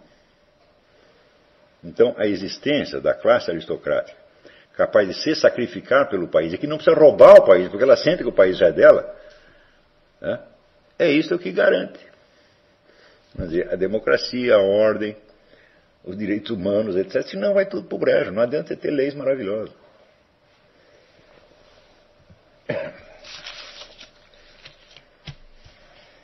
E você não, olha, então o pessoal tem muita gente que acredita, não, como o negócio teve inspiração cristã, então a coisa tem uma força possível. Não tem, isso não é verdade. Quer dizer, por que você escreveu um livro inspirado por inspiração cristã? Agora você tem um contato, exclusividade com Deus, que Deus vai te proteger só por causa daquilo. Fala, de onde você tirou essa ideia? Hum? Quer dizer, se você escreveu um negócio de inspiração cristã, ótimo, agora você cumpre. É isso? Quer dizer, o documento em si ele não tem um, um, um poder mágico. Né? Mas aqui você tem esse culto. Você não pode esquecer que o, o americanismo é uma espécie de religião. É uma mistura de, né, de protestantismo com patriotismo americano. Hum? Tudo baseado em coisas que não são falsas, mas são apenas valores e não realidade. E valores só se convertem em realidade pela ação humana. Agora, se você acredita que aqueles valores eles estão imantados de uma certa força espiritual, você está muito doido. Isso realmente não existe. Ah.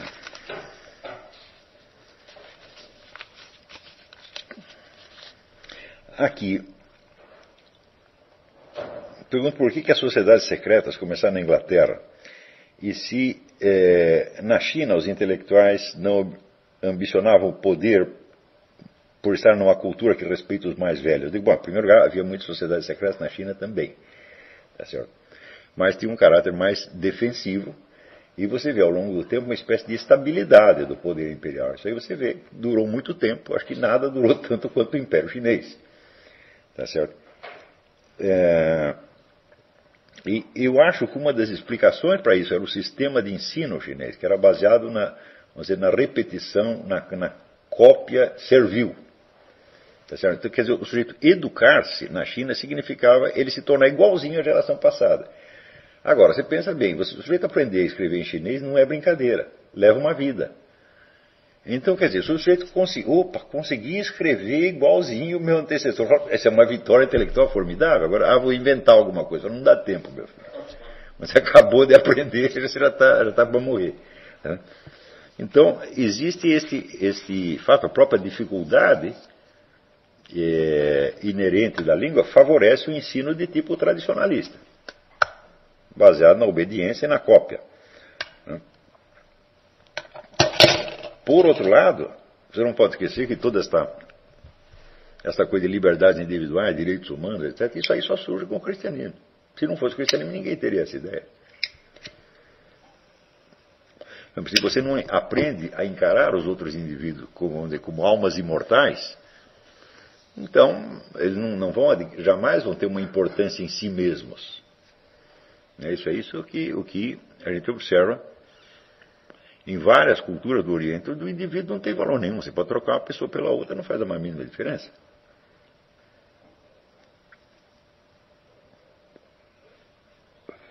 Agora, o que você observa é o seguinte: é quando essas sociedades de tipo tradicional do Oriente começam a absorver não o cristianismo, mas a técnica ocidental. Hum, a técnica também surge a partir do cristianismo. Pode dizer que o grande foco irradiador de técnicas foram os mosteiros, né? E depois a ordem jesuíta. Quer dizer, esses aí fizeram mais descobertas técnicas do que todo o resto da humanidade. E mas aos poucos esse progresso técnico se torna independente da sua, da sua raiz religiosa e adquire uma dinâmica própria. Estas sociedades orientais elas rejeitaram o cristianismo na época da Renascença, dizer, não, quis, não, não, foram capazes de absorver, não quiseram absorver, mas depois, mais tarde, quiseram absorver a técnica. Hum? E isto criou certas situações é, muito, muito peculiares. Por exemplo, quando você observa a história do Japão, né, onde você tem uma estrutura política rigidamente hierárquica, uma sociedade tradicionalista, e que de repente se industrializa. Você já está criando uma situação econômico-social que não bate com a estrutura de poder que você tinha antes. Então essa estrutura de poder poderia cair. Para ela não cair, o que, que ela faz? Ela resolve se potencializar e se fortalecer na base da técnica. Então você cria uma espécie de regime fascista, né? fascista imperialista no Japão. Hum? Quer dizer, para que a mudança econômico-social não abalasse os fundamentos do poder, foi preciso que este mesmo poder assambarcasse né, o poderio técnico e o pusesse a serviço dos, dos seus objetivos. É então, até no, no, no, negócio do debate com o Dugin, eu pus ali um anexo depois, contando a história do Haushofer, Karl Haushofer, fundador da geopolítica. Ele morou muito tempo no Japão e ele viu o seguinte, que havia ali uma campanha no Japão para expansão territorial sob a alegação de que não tinha mais espaço, de que tinha mais japonês do que metro quadrado. E ele fez as contas e ele viu, não, a, é, o Japão, a densidade populacional é menor do que na Alemanha. Eles não precisam de espaço nenhum. Então, daí ele descobriu que era uma ideia com o ministro. Tinha tido, o ministro sabia que não precisava de espaço, coisa nenhuma, mas precisava de uma expansão imperialista. Para quê? Para fortalecer o imperador. Então inventaram a história do espaço vital que depois o Hitler veio a copiar. Hum? Mas que era totalmente mentira. Mas isso, evidentemente, foi é, esta adaptação, porque passa o governo japonês, transformando-se, vamos dizer, de um simples governo tradicional, vamos dizer, um governo ditatorial, tirânico de tipo fascista, é simplesmente a adaptação que o governo passa para poder se amoldar à nova sociedade técnica capitalista que ele mesmo estava criando. Quer dizer, capitalista não, era meio socialista, porque tudo pertencia ao governo. É, bem, ontem eu estava mencionando né, que só Deus e o diabo sabem, daí a Regina perguntou, Deus e o diabo para nós, católicos protestantes, e como as outras religiões veem isso? Bom, é, um conceito claro do diabo você só encontra no cristianismo. Porque o diabo islâmico, por exemplo, ele não é um anjo caído. Ele é simplesmente o chefe dos jeans. Jeans são o espírito da natureza, como se fossem duendes. Né? É, e o, o, diabo ali é entendido apenas como se fosse o jin chefe. Então não é realmente um poder espiritual. No Islã não é. Você que acredita que o mal vem do diabo. O bem e o mal vêm ambos de Deus.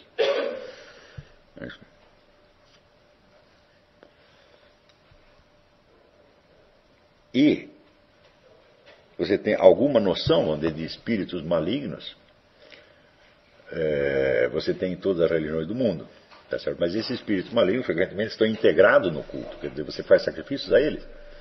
Você pega em religiões africanas, você faz sacrifícios para as entidades boas e más do mesmo jeito, quer dizer, esperando captar a sua simpatia, né, onde você tem ali uma espécie de é, zona indecisa entre o que seria a religião e o que seria a magia. A magia supõe que você, até certo ponto, você manipula os poderes espirituais.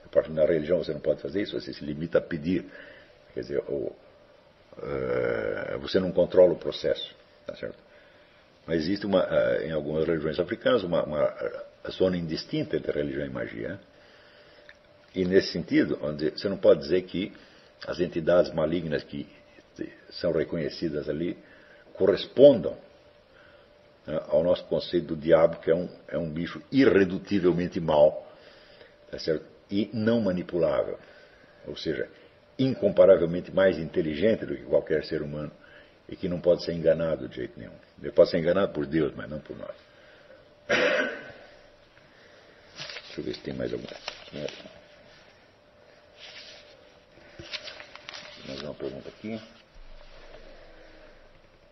Hum, o Gustavo Noronha pergunta que existe um defensor do criacionismo americano chamado Kent Hovind, é, que ele apresenta argumentos que até parecem sustentáveis, é, dizendo que a Terra tem apenas 10 mil anos e que Deus realmente criou a Terra em sete dias. Olha, essa questão de criacionismo, eu não me meto nisso. Eu acho que essa questão é insolúvel. Eu acho que evolucionismo e criacionismo não tem solução. Eu acho que isso transcende a capacidade humana de responder essas perguntas por muitos séculos à frente.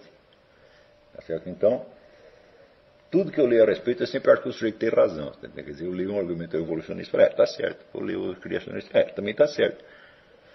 Então, quer dizer, eu realmente não sei o que fazer. É. Agora, o que eu sei, o que, o que eu realmente observei historicamente, quer dizer, sem entrar no mérito, sem encarar a coisa do ponto de vista de ciência natural, que eu considero que transcende um pouco a minha capacidade. Né? Mas encarando apenas do ponto de vista histórico, tá certo? Nós que o evolucionismo já mudou de versão tantas vezes, ele já diz o contrário do que ele dizia. Então, é uma teoria camaleônica que toda hora muda de cara, e quando o negócio está mal parado, ele inventa outra conversa. Eu não consigo levar muito a sério. Quer dizer, começa com o negócio de uma lei implacável que, que dirige os acontecimentos. Termina dizendo que é tudo resultado de um acaso. Eu digo, mas como é que você diz que é a mesma teoria? Né? Tem uma lei ou tem um acaso? Se a mesma teoria pode dizer as duas coisas, então, bom, então ela vai vencer todas as discussões, porque cada vez que estiver perdendo, ela muda. É que nem o marxismo também, né? O marxismo também muda, vai mudando de figura, toda vez que está perdendo, perdendo a discussão, ele começa a dizer outra coisa. Então, não me parece ser uma coisa intelectualmente muito séria. É... Aqui o Márcio Neto pergunta. É... O senhor mencionou o sistema métrico. Explicou que o fato de o tamanho definido como metro não ter correspondido à definição original pá, pá, pá, é... não foi particularmente prejudicial às medições, afinal todas as outras medidas são feitas em relação a este novo cumprimento, sendo este uma nova definição do método que se superpõe ao original. Recentemente tem havido esforço por unificar as unidades de medida em um sistema internacional e assim evitar confusões. Apesar dessa potencial vantagem de todos aderirem ao sistema internacional, fico pensando que, mesmo que haja equivalência quantitativa entre essas unidades, talvez isso contribua para empobrecer a ciência de imagens, que seria um recurso valioso para a imaginação de quem quer que esteja abordando qualquer problema da natureza. Bom, isso, isso acontece realmente, porque todas as medidas antigas, elas. É, tudo, o que, que é medir? Você compara o tamanho, o, o tamanho de uma coisa com o tamanho da outra. Né? É então, de onde você vai tirar a unidade de medida? Existem unidades de medida natural, naturais. Tá certo? Por exemplo, o tamanho do corpo humano. O tamanho médio do corpo humano. Tá certo? Então, isso quer dizer que facilita para você imaginar o tamanho das coisas. Mas se você coloca uma, uma medida abstrata, tá então automaticamente as medidas se tornam apenas números, que não correspondem a imagem nenhuma. Então, isso pode ser bom para a administração, pode ser bom para os cientistas, mas no dia a dia isso realmente não é bom. É, o Clécio Cabral pergunta: Eu estava lendo para a faculdade alguns textos de Karl Popper. Percebi que essa ideia da comunidade científica como árbitro da verdade aparece ali como neutralidade institucional. Diz ele que na ciência tudo que se pode saber com certeza é devido a esta dita comunidade científica e na possibilidade da crítica de todo axioma. Quer dizer, me parece que os, os pares são responsáveis não por dizer o que é verdade, mas por testar se aquilo que se diz é verdade, visto que na concepção de Popper somente esses seriam capazes, habilitados para tal. Bom, tudo isso aqui, para mim, é uma ilusão monstruosa. Quer dizer, você dizer que. Aí você está confundindo a definição dizer, do ideal científico com a realidade histórica da, da, da, classe científica. Uma coisa não tem nada a ver com a outra. Quer dizer, você não pode deduzir de um ideal uma realidade. Né? O que ele está querendo dizer é que a classe científica deveria agir assim assim. Bom, a gente pode discutir o próprio conceito do, de ideal científico dele. Eu acho que esse conceito não diz absolutamente nada. Porque você diz, olha, nós não estamos aqui, nós, a nossa função não é descobrir a verdade, tá certo? mas apenas apontar os erros. É então, bom, então você, nessa mesma noção de erro, quer dizer, você, a possibilidade de você testar cientificamente, ou como diz ele, falsificar, tá certo?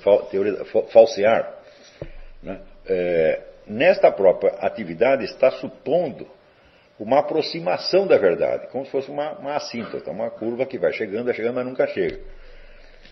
Então, nisso aí está dado o que o Edmundo Husserl chamava o ideal teleológico da ciência. Quer dizer, nós não temos a verdade, mas nós sabemos em que direção nós temos que ir para alcançá-la. Se você abole esse ideal teleológico, você vai testar com as coisas em relação ao quê? Quer dizer, o Popper ele tenta fugir da questão da verdade, reduzindo tudo a uma questão prática de você testar, a, a, a, testar as hipóteses e afastar as que, as que estão erradas, e recusar aquelas que não são falseáveis, quer dizer, que não podem ser expressas em termos, em termos científicos. Eu digo, bom, mas a definição do ideal teleológico de ciência está lá embutida, só que está escondida. Então ele não está acrescentando absolutamente nada. Ademais, a definição que o Popper vai dar da ciência, se vocês estudarem os tópicos de Aristóteles, a dialética de Aristóteles, você vai ver que é exatamente a dialética de Aristóteles. Quer dizer, é a confrontação de hipóteses. Né? Agora, Aristóteles deixa muito claro que a dialética não produz conhecimento firme, ela produz apenas conhecimento razoável. Tá certo? Então, o razoável é medido como tal em função de algum conhecimento que você admite como certo. Quer dizer, se sumir completamente a certeza, some também a razoabilidade. É? E o que o Popper está propondo é isso, uma razoabilidade sem certeza nenhuma. Fala, mas isso é impossível. É? E se fazer buraco na água, não vai dar certo jamais essa coisa. Então, eu acho que todo o método do Popper é apenas uma bela desconversa. Quer dizer, é, é uma maneira de desculpar a classe científica pela sua incapacidade de descobrir verdades né, e tornar, vamos dizer, honrosa a, substituição, a mera substituição dos erros. Substituir um erro pelo outro seria válido se esse erro se aproximasse algum, de algum modo de um ideal de verdade. Se soma o ideal de verdade, fala, bom, então, como, qual é o princípio de validade da correção? Né? Então, o próprio fato, vamos dizer, de uma. Também tem, tem outra coisa, o fato de uma hipótese ser impugnada agora sob certo aspecto, não impede de maneira alguma que ela seja restaurada amanhã ou depois sob outro aspecto.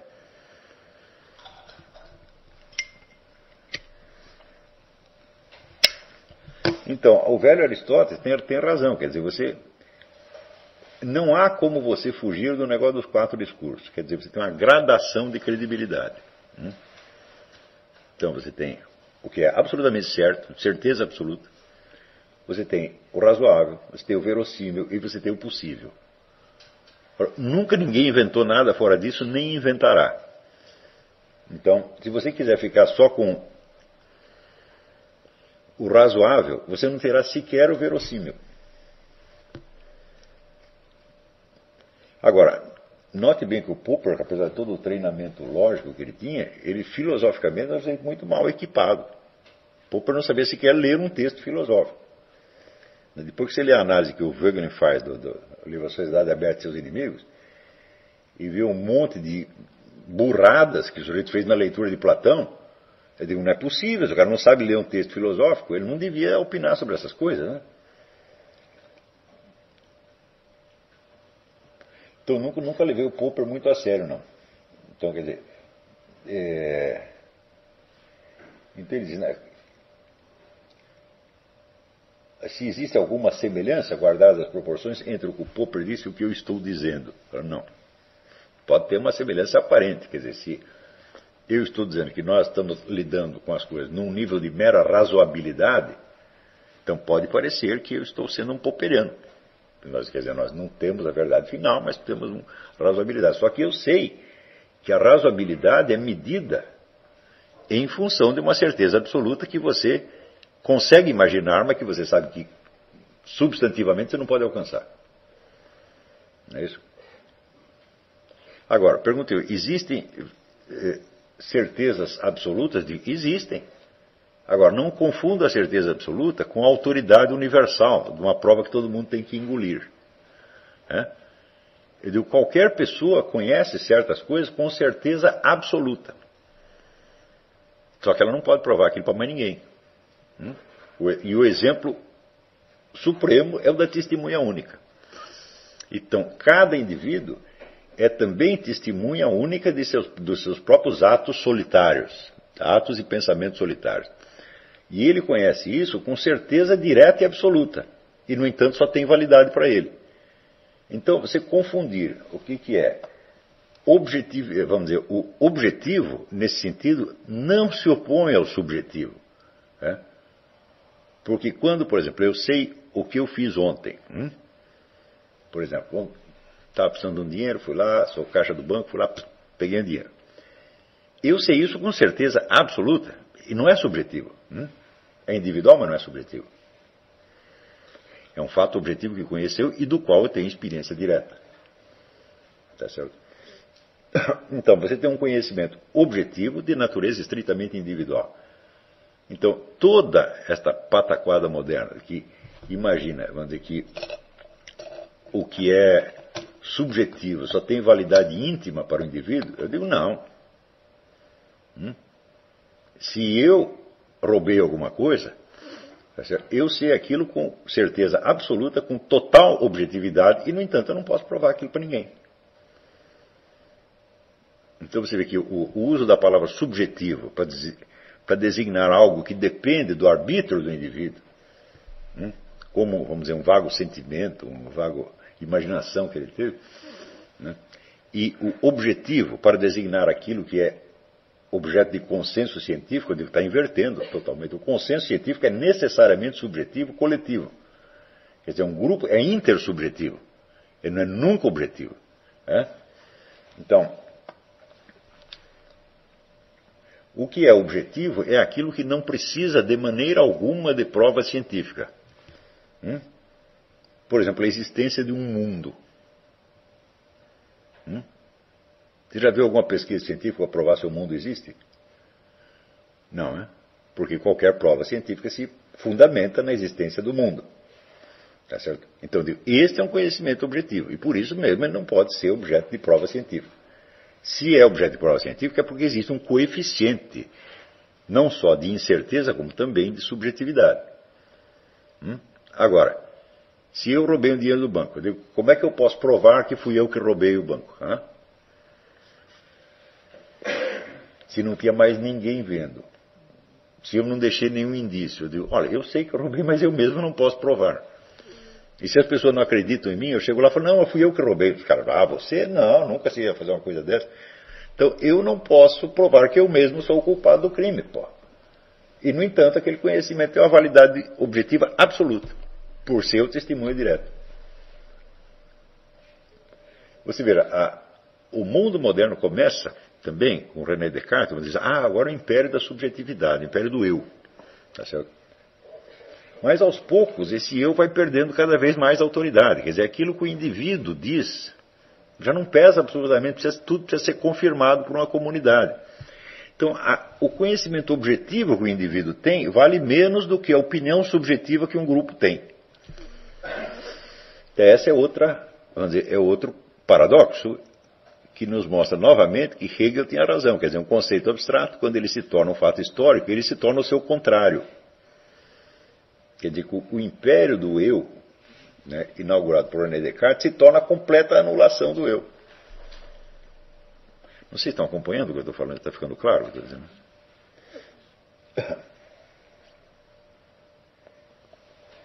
Alguém me faz alguma pergunta sobre Cornélios Castoriadis? Eu nunca li uma linha desse cidadão, não posso dar palpite. É... Aqui, alguém pergunta: gostaria de saber que fim teve o projeto de edição do Mário Ferreira dos Santos pela Era Realizações, porque eu sei que a Era Realizações publicou alguns livros do Mário, organizado pelo Mauro Samartino. Bom, o que aconteceu foi o seguinte: esses dois livros, Tratado Simbólico e Filosofia Concreta, foram publicados separadamente antes de que aparecesse esse projeto. O projeto surge no instante em que a Era Realizações compra os manuscritos do Mário da, da, da família dele, tá certo? E é, eu já tinha colocado alguns alunos meus para trabalhar na, na, na, correção desses, desses textos, tá certo? E é, eu estava naturalmente esperando, como eu que estou trabalhando nessa coisa há muitos anos, tá certo? E eu fui o único sujeito que fez uma edição decente de um texto do que é a edição da Sabedoria das Leis Eternas. O Tratado Simbólico e, e o outro não foram corrigidos como devia.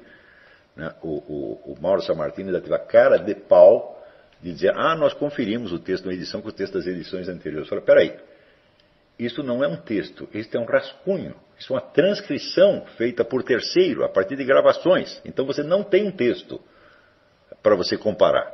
Você compara várias edições, você tem um texto de próprio punho do autor, aprovado pelo próprio autor, com sua versão definitiva, então você. Aí sim você compara várias edições. Comparar várias edições de, um de uma mera transcrição de texto é não fazer absolutamente nada. O que é preciso fazer ali é a edição do texto. Quer dizer, você tá, vai ter que pegar aquela coisa que está meio disforme ainda, com, com aquela, vamos dizer, oralidade caótica, e você redigir linha por linha né, de acordo com a coerência interna do texto em comparação com outros textos. Aí sim. Como fizeram, por exemplo, eu dei até o exemplo do livro do, do, do Bernard Lonergan sobre educação, uma série de conferências que ele fez, e que 20 alunos dele levaram 5 anos para preparar aquilo. Então fica um texto com começo, meio e fim, e que tem uma confiabilidade que aquilo corresponde efetivamente ao pensamento, corresponde mais ao pensamento do Bernard Lonergan do que a mera transcrição bruta de gravações tá que reflete apenas o improviso, os erros, distrações do, do, autor, etc, etc. É esse tipo de trabalho que precisava fazer com o Mário Ferreira dos Santos. E daí o pessoal da Realizações se recusou a fazer. Né? E, e, disse, não, nós vamos publicar tudo como Estado. E se fizer isso é um crime. Tá certo? E se eu encontrar você na rua, ele dou uma cuspida no seu olho. Né? Então, é, quer dizer, as obras do Mário já, vamos dizer, o tipo de edição que ele próprio fez dele é um negócio quase criminoso. E ele fez isso porque ele sabia que ele ia morrer, que não havia tempo. E ele dizia: depois de eu morrer, virá alguém e corrigirá isso aí. E eu, de fato, aconteceu. Eu peguei lá a sabedoria das leis da terra e corrigi linha por linha. Quer dizer, onde tem um ponto em que a minha redação está divergindo da transcrição, eu explico por quê. Quer dizer, aqui o Mário usou tal palavra, mas isso foi um lápis, não foi isso que ele quis dizer. Ele quis dizer outra coisa, por isso, por isso, por isso, por isso. E era esse tipo de trabalho que eu esperava que se fizesse e que é obrigatório fazer. Tá certo? Porém, o homem quer apenas lançar livro na praça e ganhar dinheiro. Fala, bom, está bem, então vá, faça. como é que eu posso te impedir? Você quer brincar, vai brincar, ué. Né? Então, no Brasil tudo é assim, né? Quer dizer, o pessoal pega. É, Quer dizer, tem uma presunção enorme, tá mas não é capaz de agir à altura da sua presunção. Né?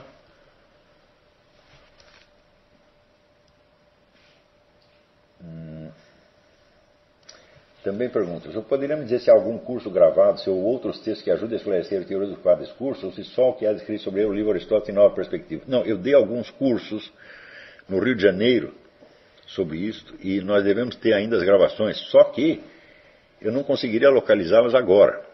A gente, à medida que vai passando o tempo, a gente vai colhendo esse material antigo e vamos depositando isso aí no, no, no, no site do, do, seminário. Mas eu não posso te, te, prometer que eu vou conseguir localizar isso esse mês, essa semana.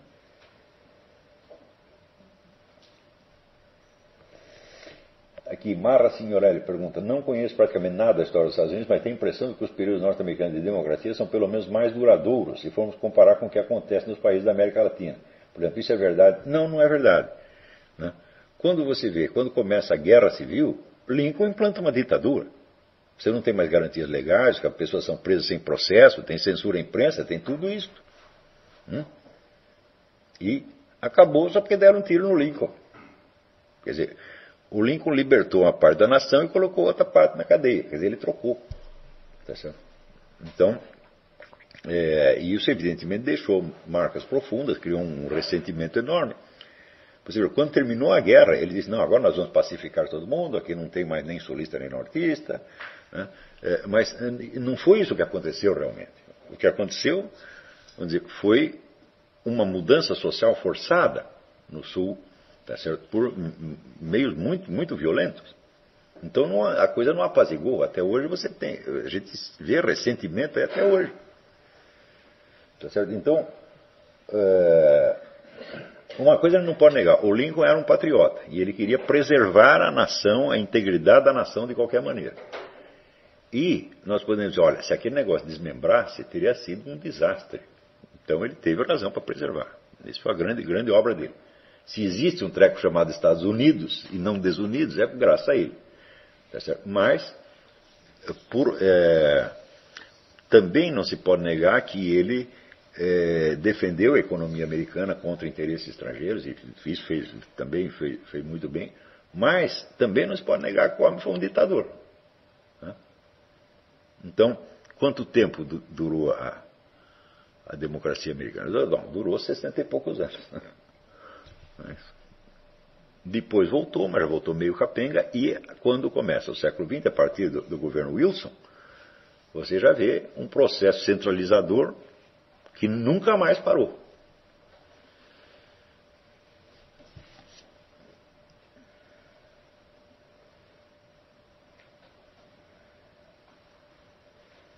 Então, a Clélia Maria pergunta, então só nos resta a fé e executar as virtudes teologais, esperança, fé e caridade, e ter muito bom humor para conseguir driblar o incompreensível. Correto? Perfeitamente correto. Isso, isso é tudo que nós temos.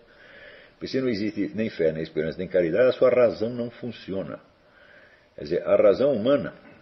Eu escrevi todo um trabalho sobre isso. Eu escrevi um negócio que chama Trauma de Emergência da Razão. A razão é uma carga que nós carregamos, não é uma, uma faculdade maravilhosa que te foi dada de uma vez para sempre e que você pode desfrutar. Não, existe uma certa, eh, existe uma certa incompatibilidade estrutural entre a modalidade de existência do ser humano e o exercício da razão. Então, em primeiro lugar, nós nascemos com a capacidade dizer, do pensamento racional. O que é o pensamento racional? O pensamento que tem integridade, o pensamento que não se contradiz. Tá certo? Então, todos nós temos essa capacidade, mas alguns bichos também têm, mais limitado que nós, mas também têm.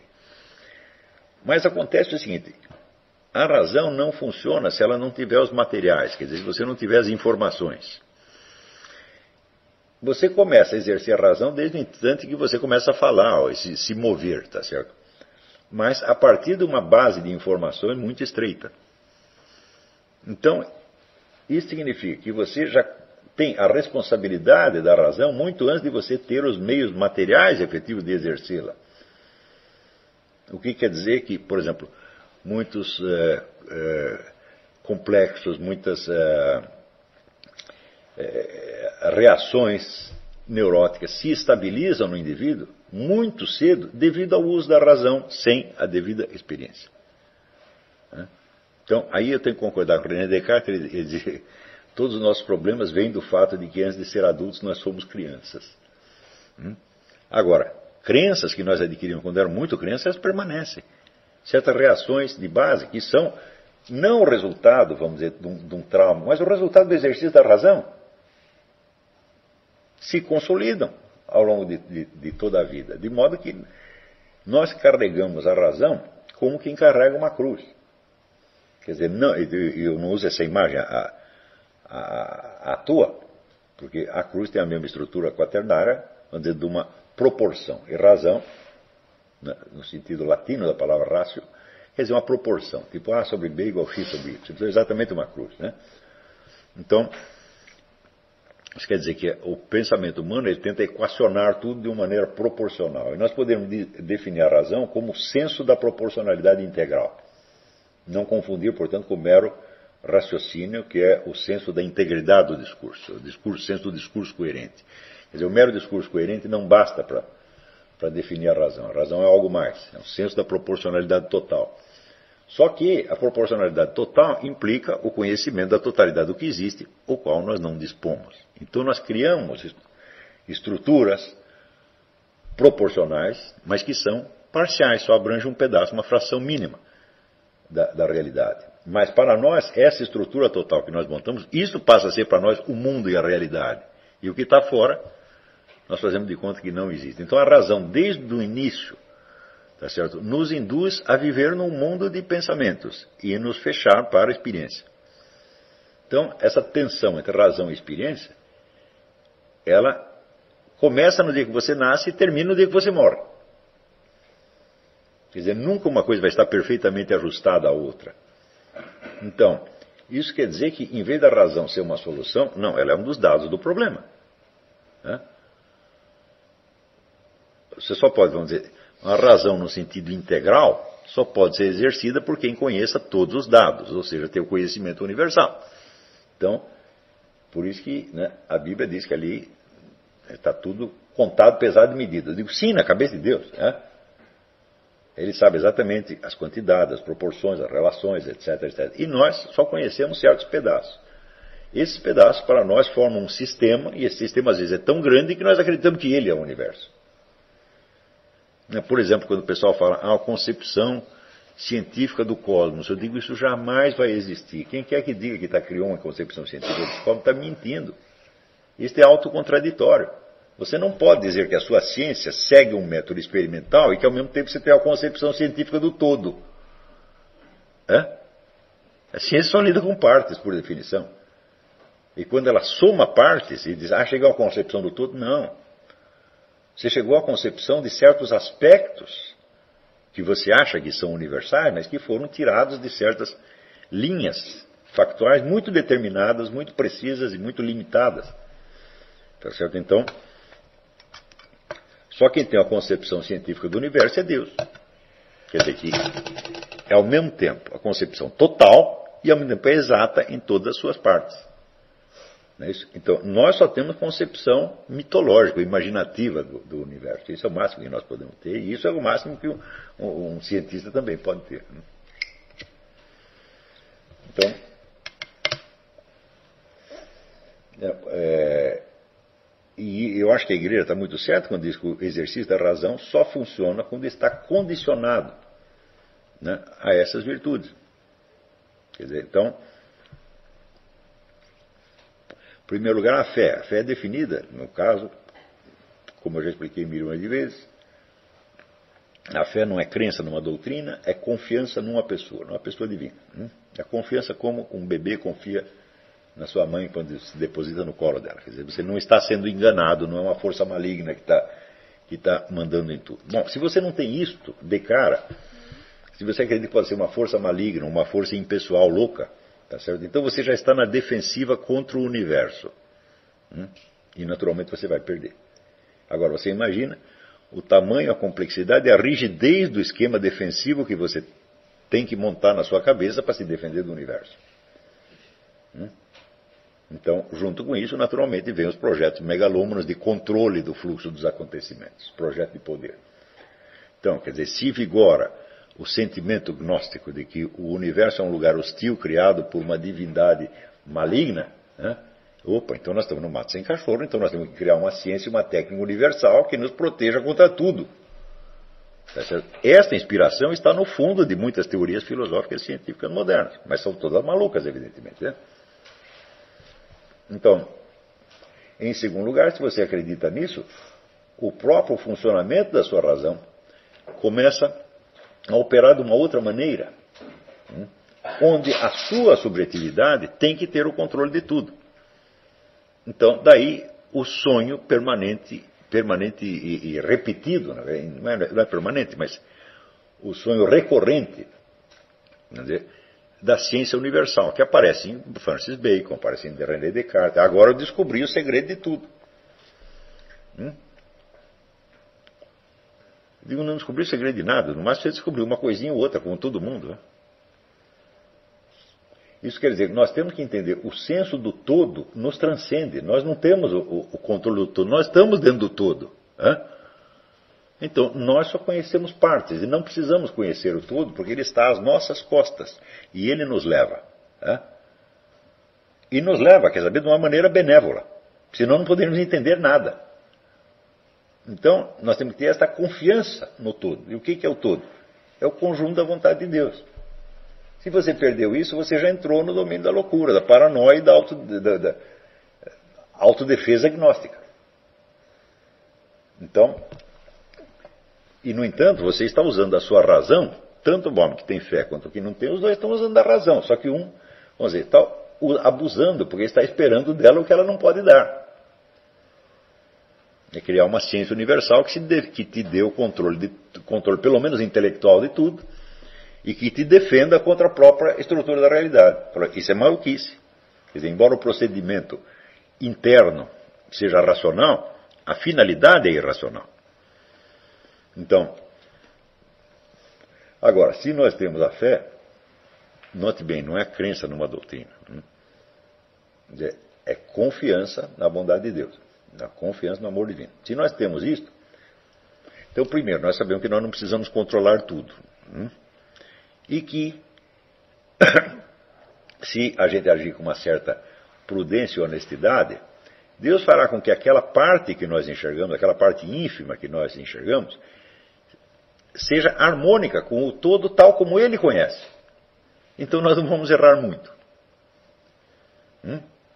Então nós não precisamos conhecer o todo e muito menos precisamos controlá-lo. Não é concebível que uma criatura finita conheça quantitativamente o infinito. Não tem, não tem sentido. Então, também que uma criatura que vive na relatividade, no engano, no, nesse, em todo esse vai e vem da vida humana, em toda esta incerteza da vida humana, alcance um controle intelectual da, da realidade universal. Isto é absurdo. Né? Mas daí as pessoas dizem, ah, então você está defendendo o ceticismo, a limitação do conhecimento humano. Não, eu estou mostrando que esta limita, a limitação do conhecimento humano corresponde à limitação da estrutura da existência humana. Então, quando o limite do conhecimento coincide com o limite do ser, então este é um conhecimento estritamente válido, objetivo e universalmente válido, ainda que seja limitado.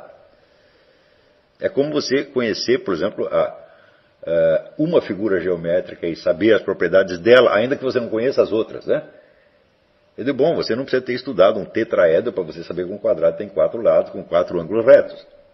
Quatro lados iguais com quatro ângulos retos. Quer dizer, isso é uma certeza universal, universalmente válida, ainda que o seu objeto seja limitado.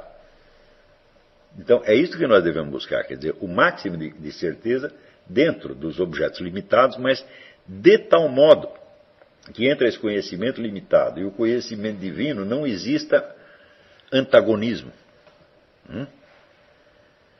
Então, esta, vamos dizer, é a função da fé no conhecimento. Sem essa fé não existe conhecimento nenhum, só tem loucura. Então, eu acho que por hoje é só. E consideramos então encerrado esse curso. Missão cumprida. Até a próxima vez. Muito obrigado. O Jaime do Núcleo de Estudos te dar um aviso. Estão pedindo um aviso aqui, um momentinho. Que o curso de Teoria do Estado deve ser assistido em 15 dias. Quem tiver problema com esse horário, para entrar em contato com ele. Por que em 15 dias? Eu não entendi o aviso, então eu vou repeti-lo, mas eu não sei o que eu estou falando. O Jaime Neto avisa que o curso de Teoria do Estado, que está online, deve ser assistido em 15 dias. Não sei se ele é autodestrutivo, depois de 15 dias o curso explode. eu não entendi o aviso, mas estou repetindo. Ó, Jaime, eu fiz o que pude. então, até a semana. Não sei. Não, nós podemos esclarecer isso a semana que vem. Tá? Então até a semana que vem. Muito obrigado.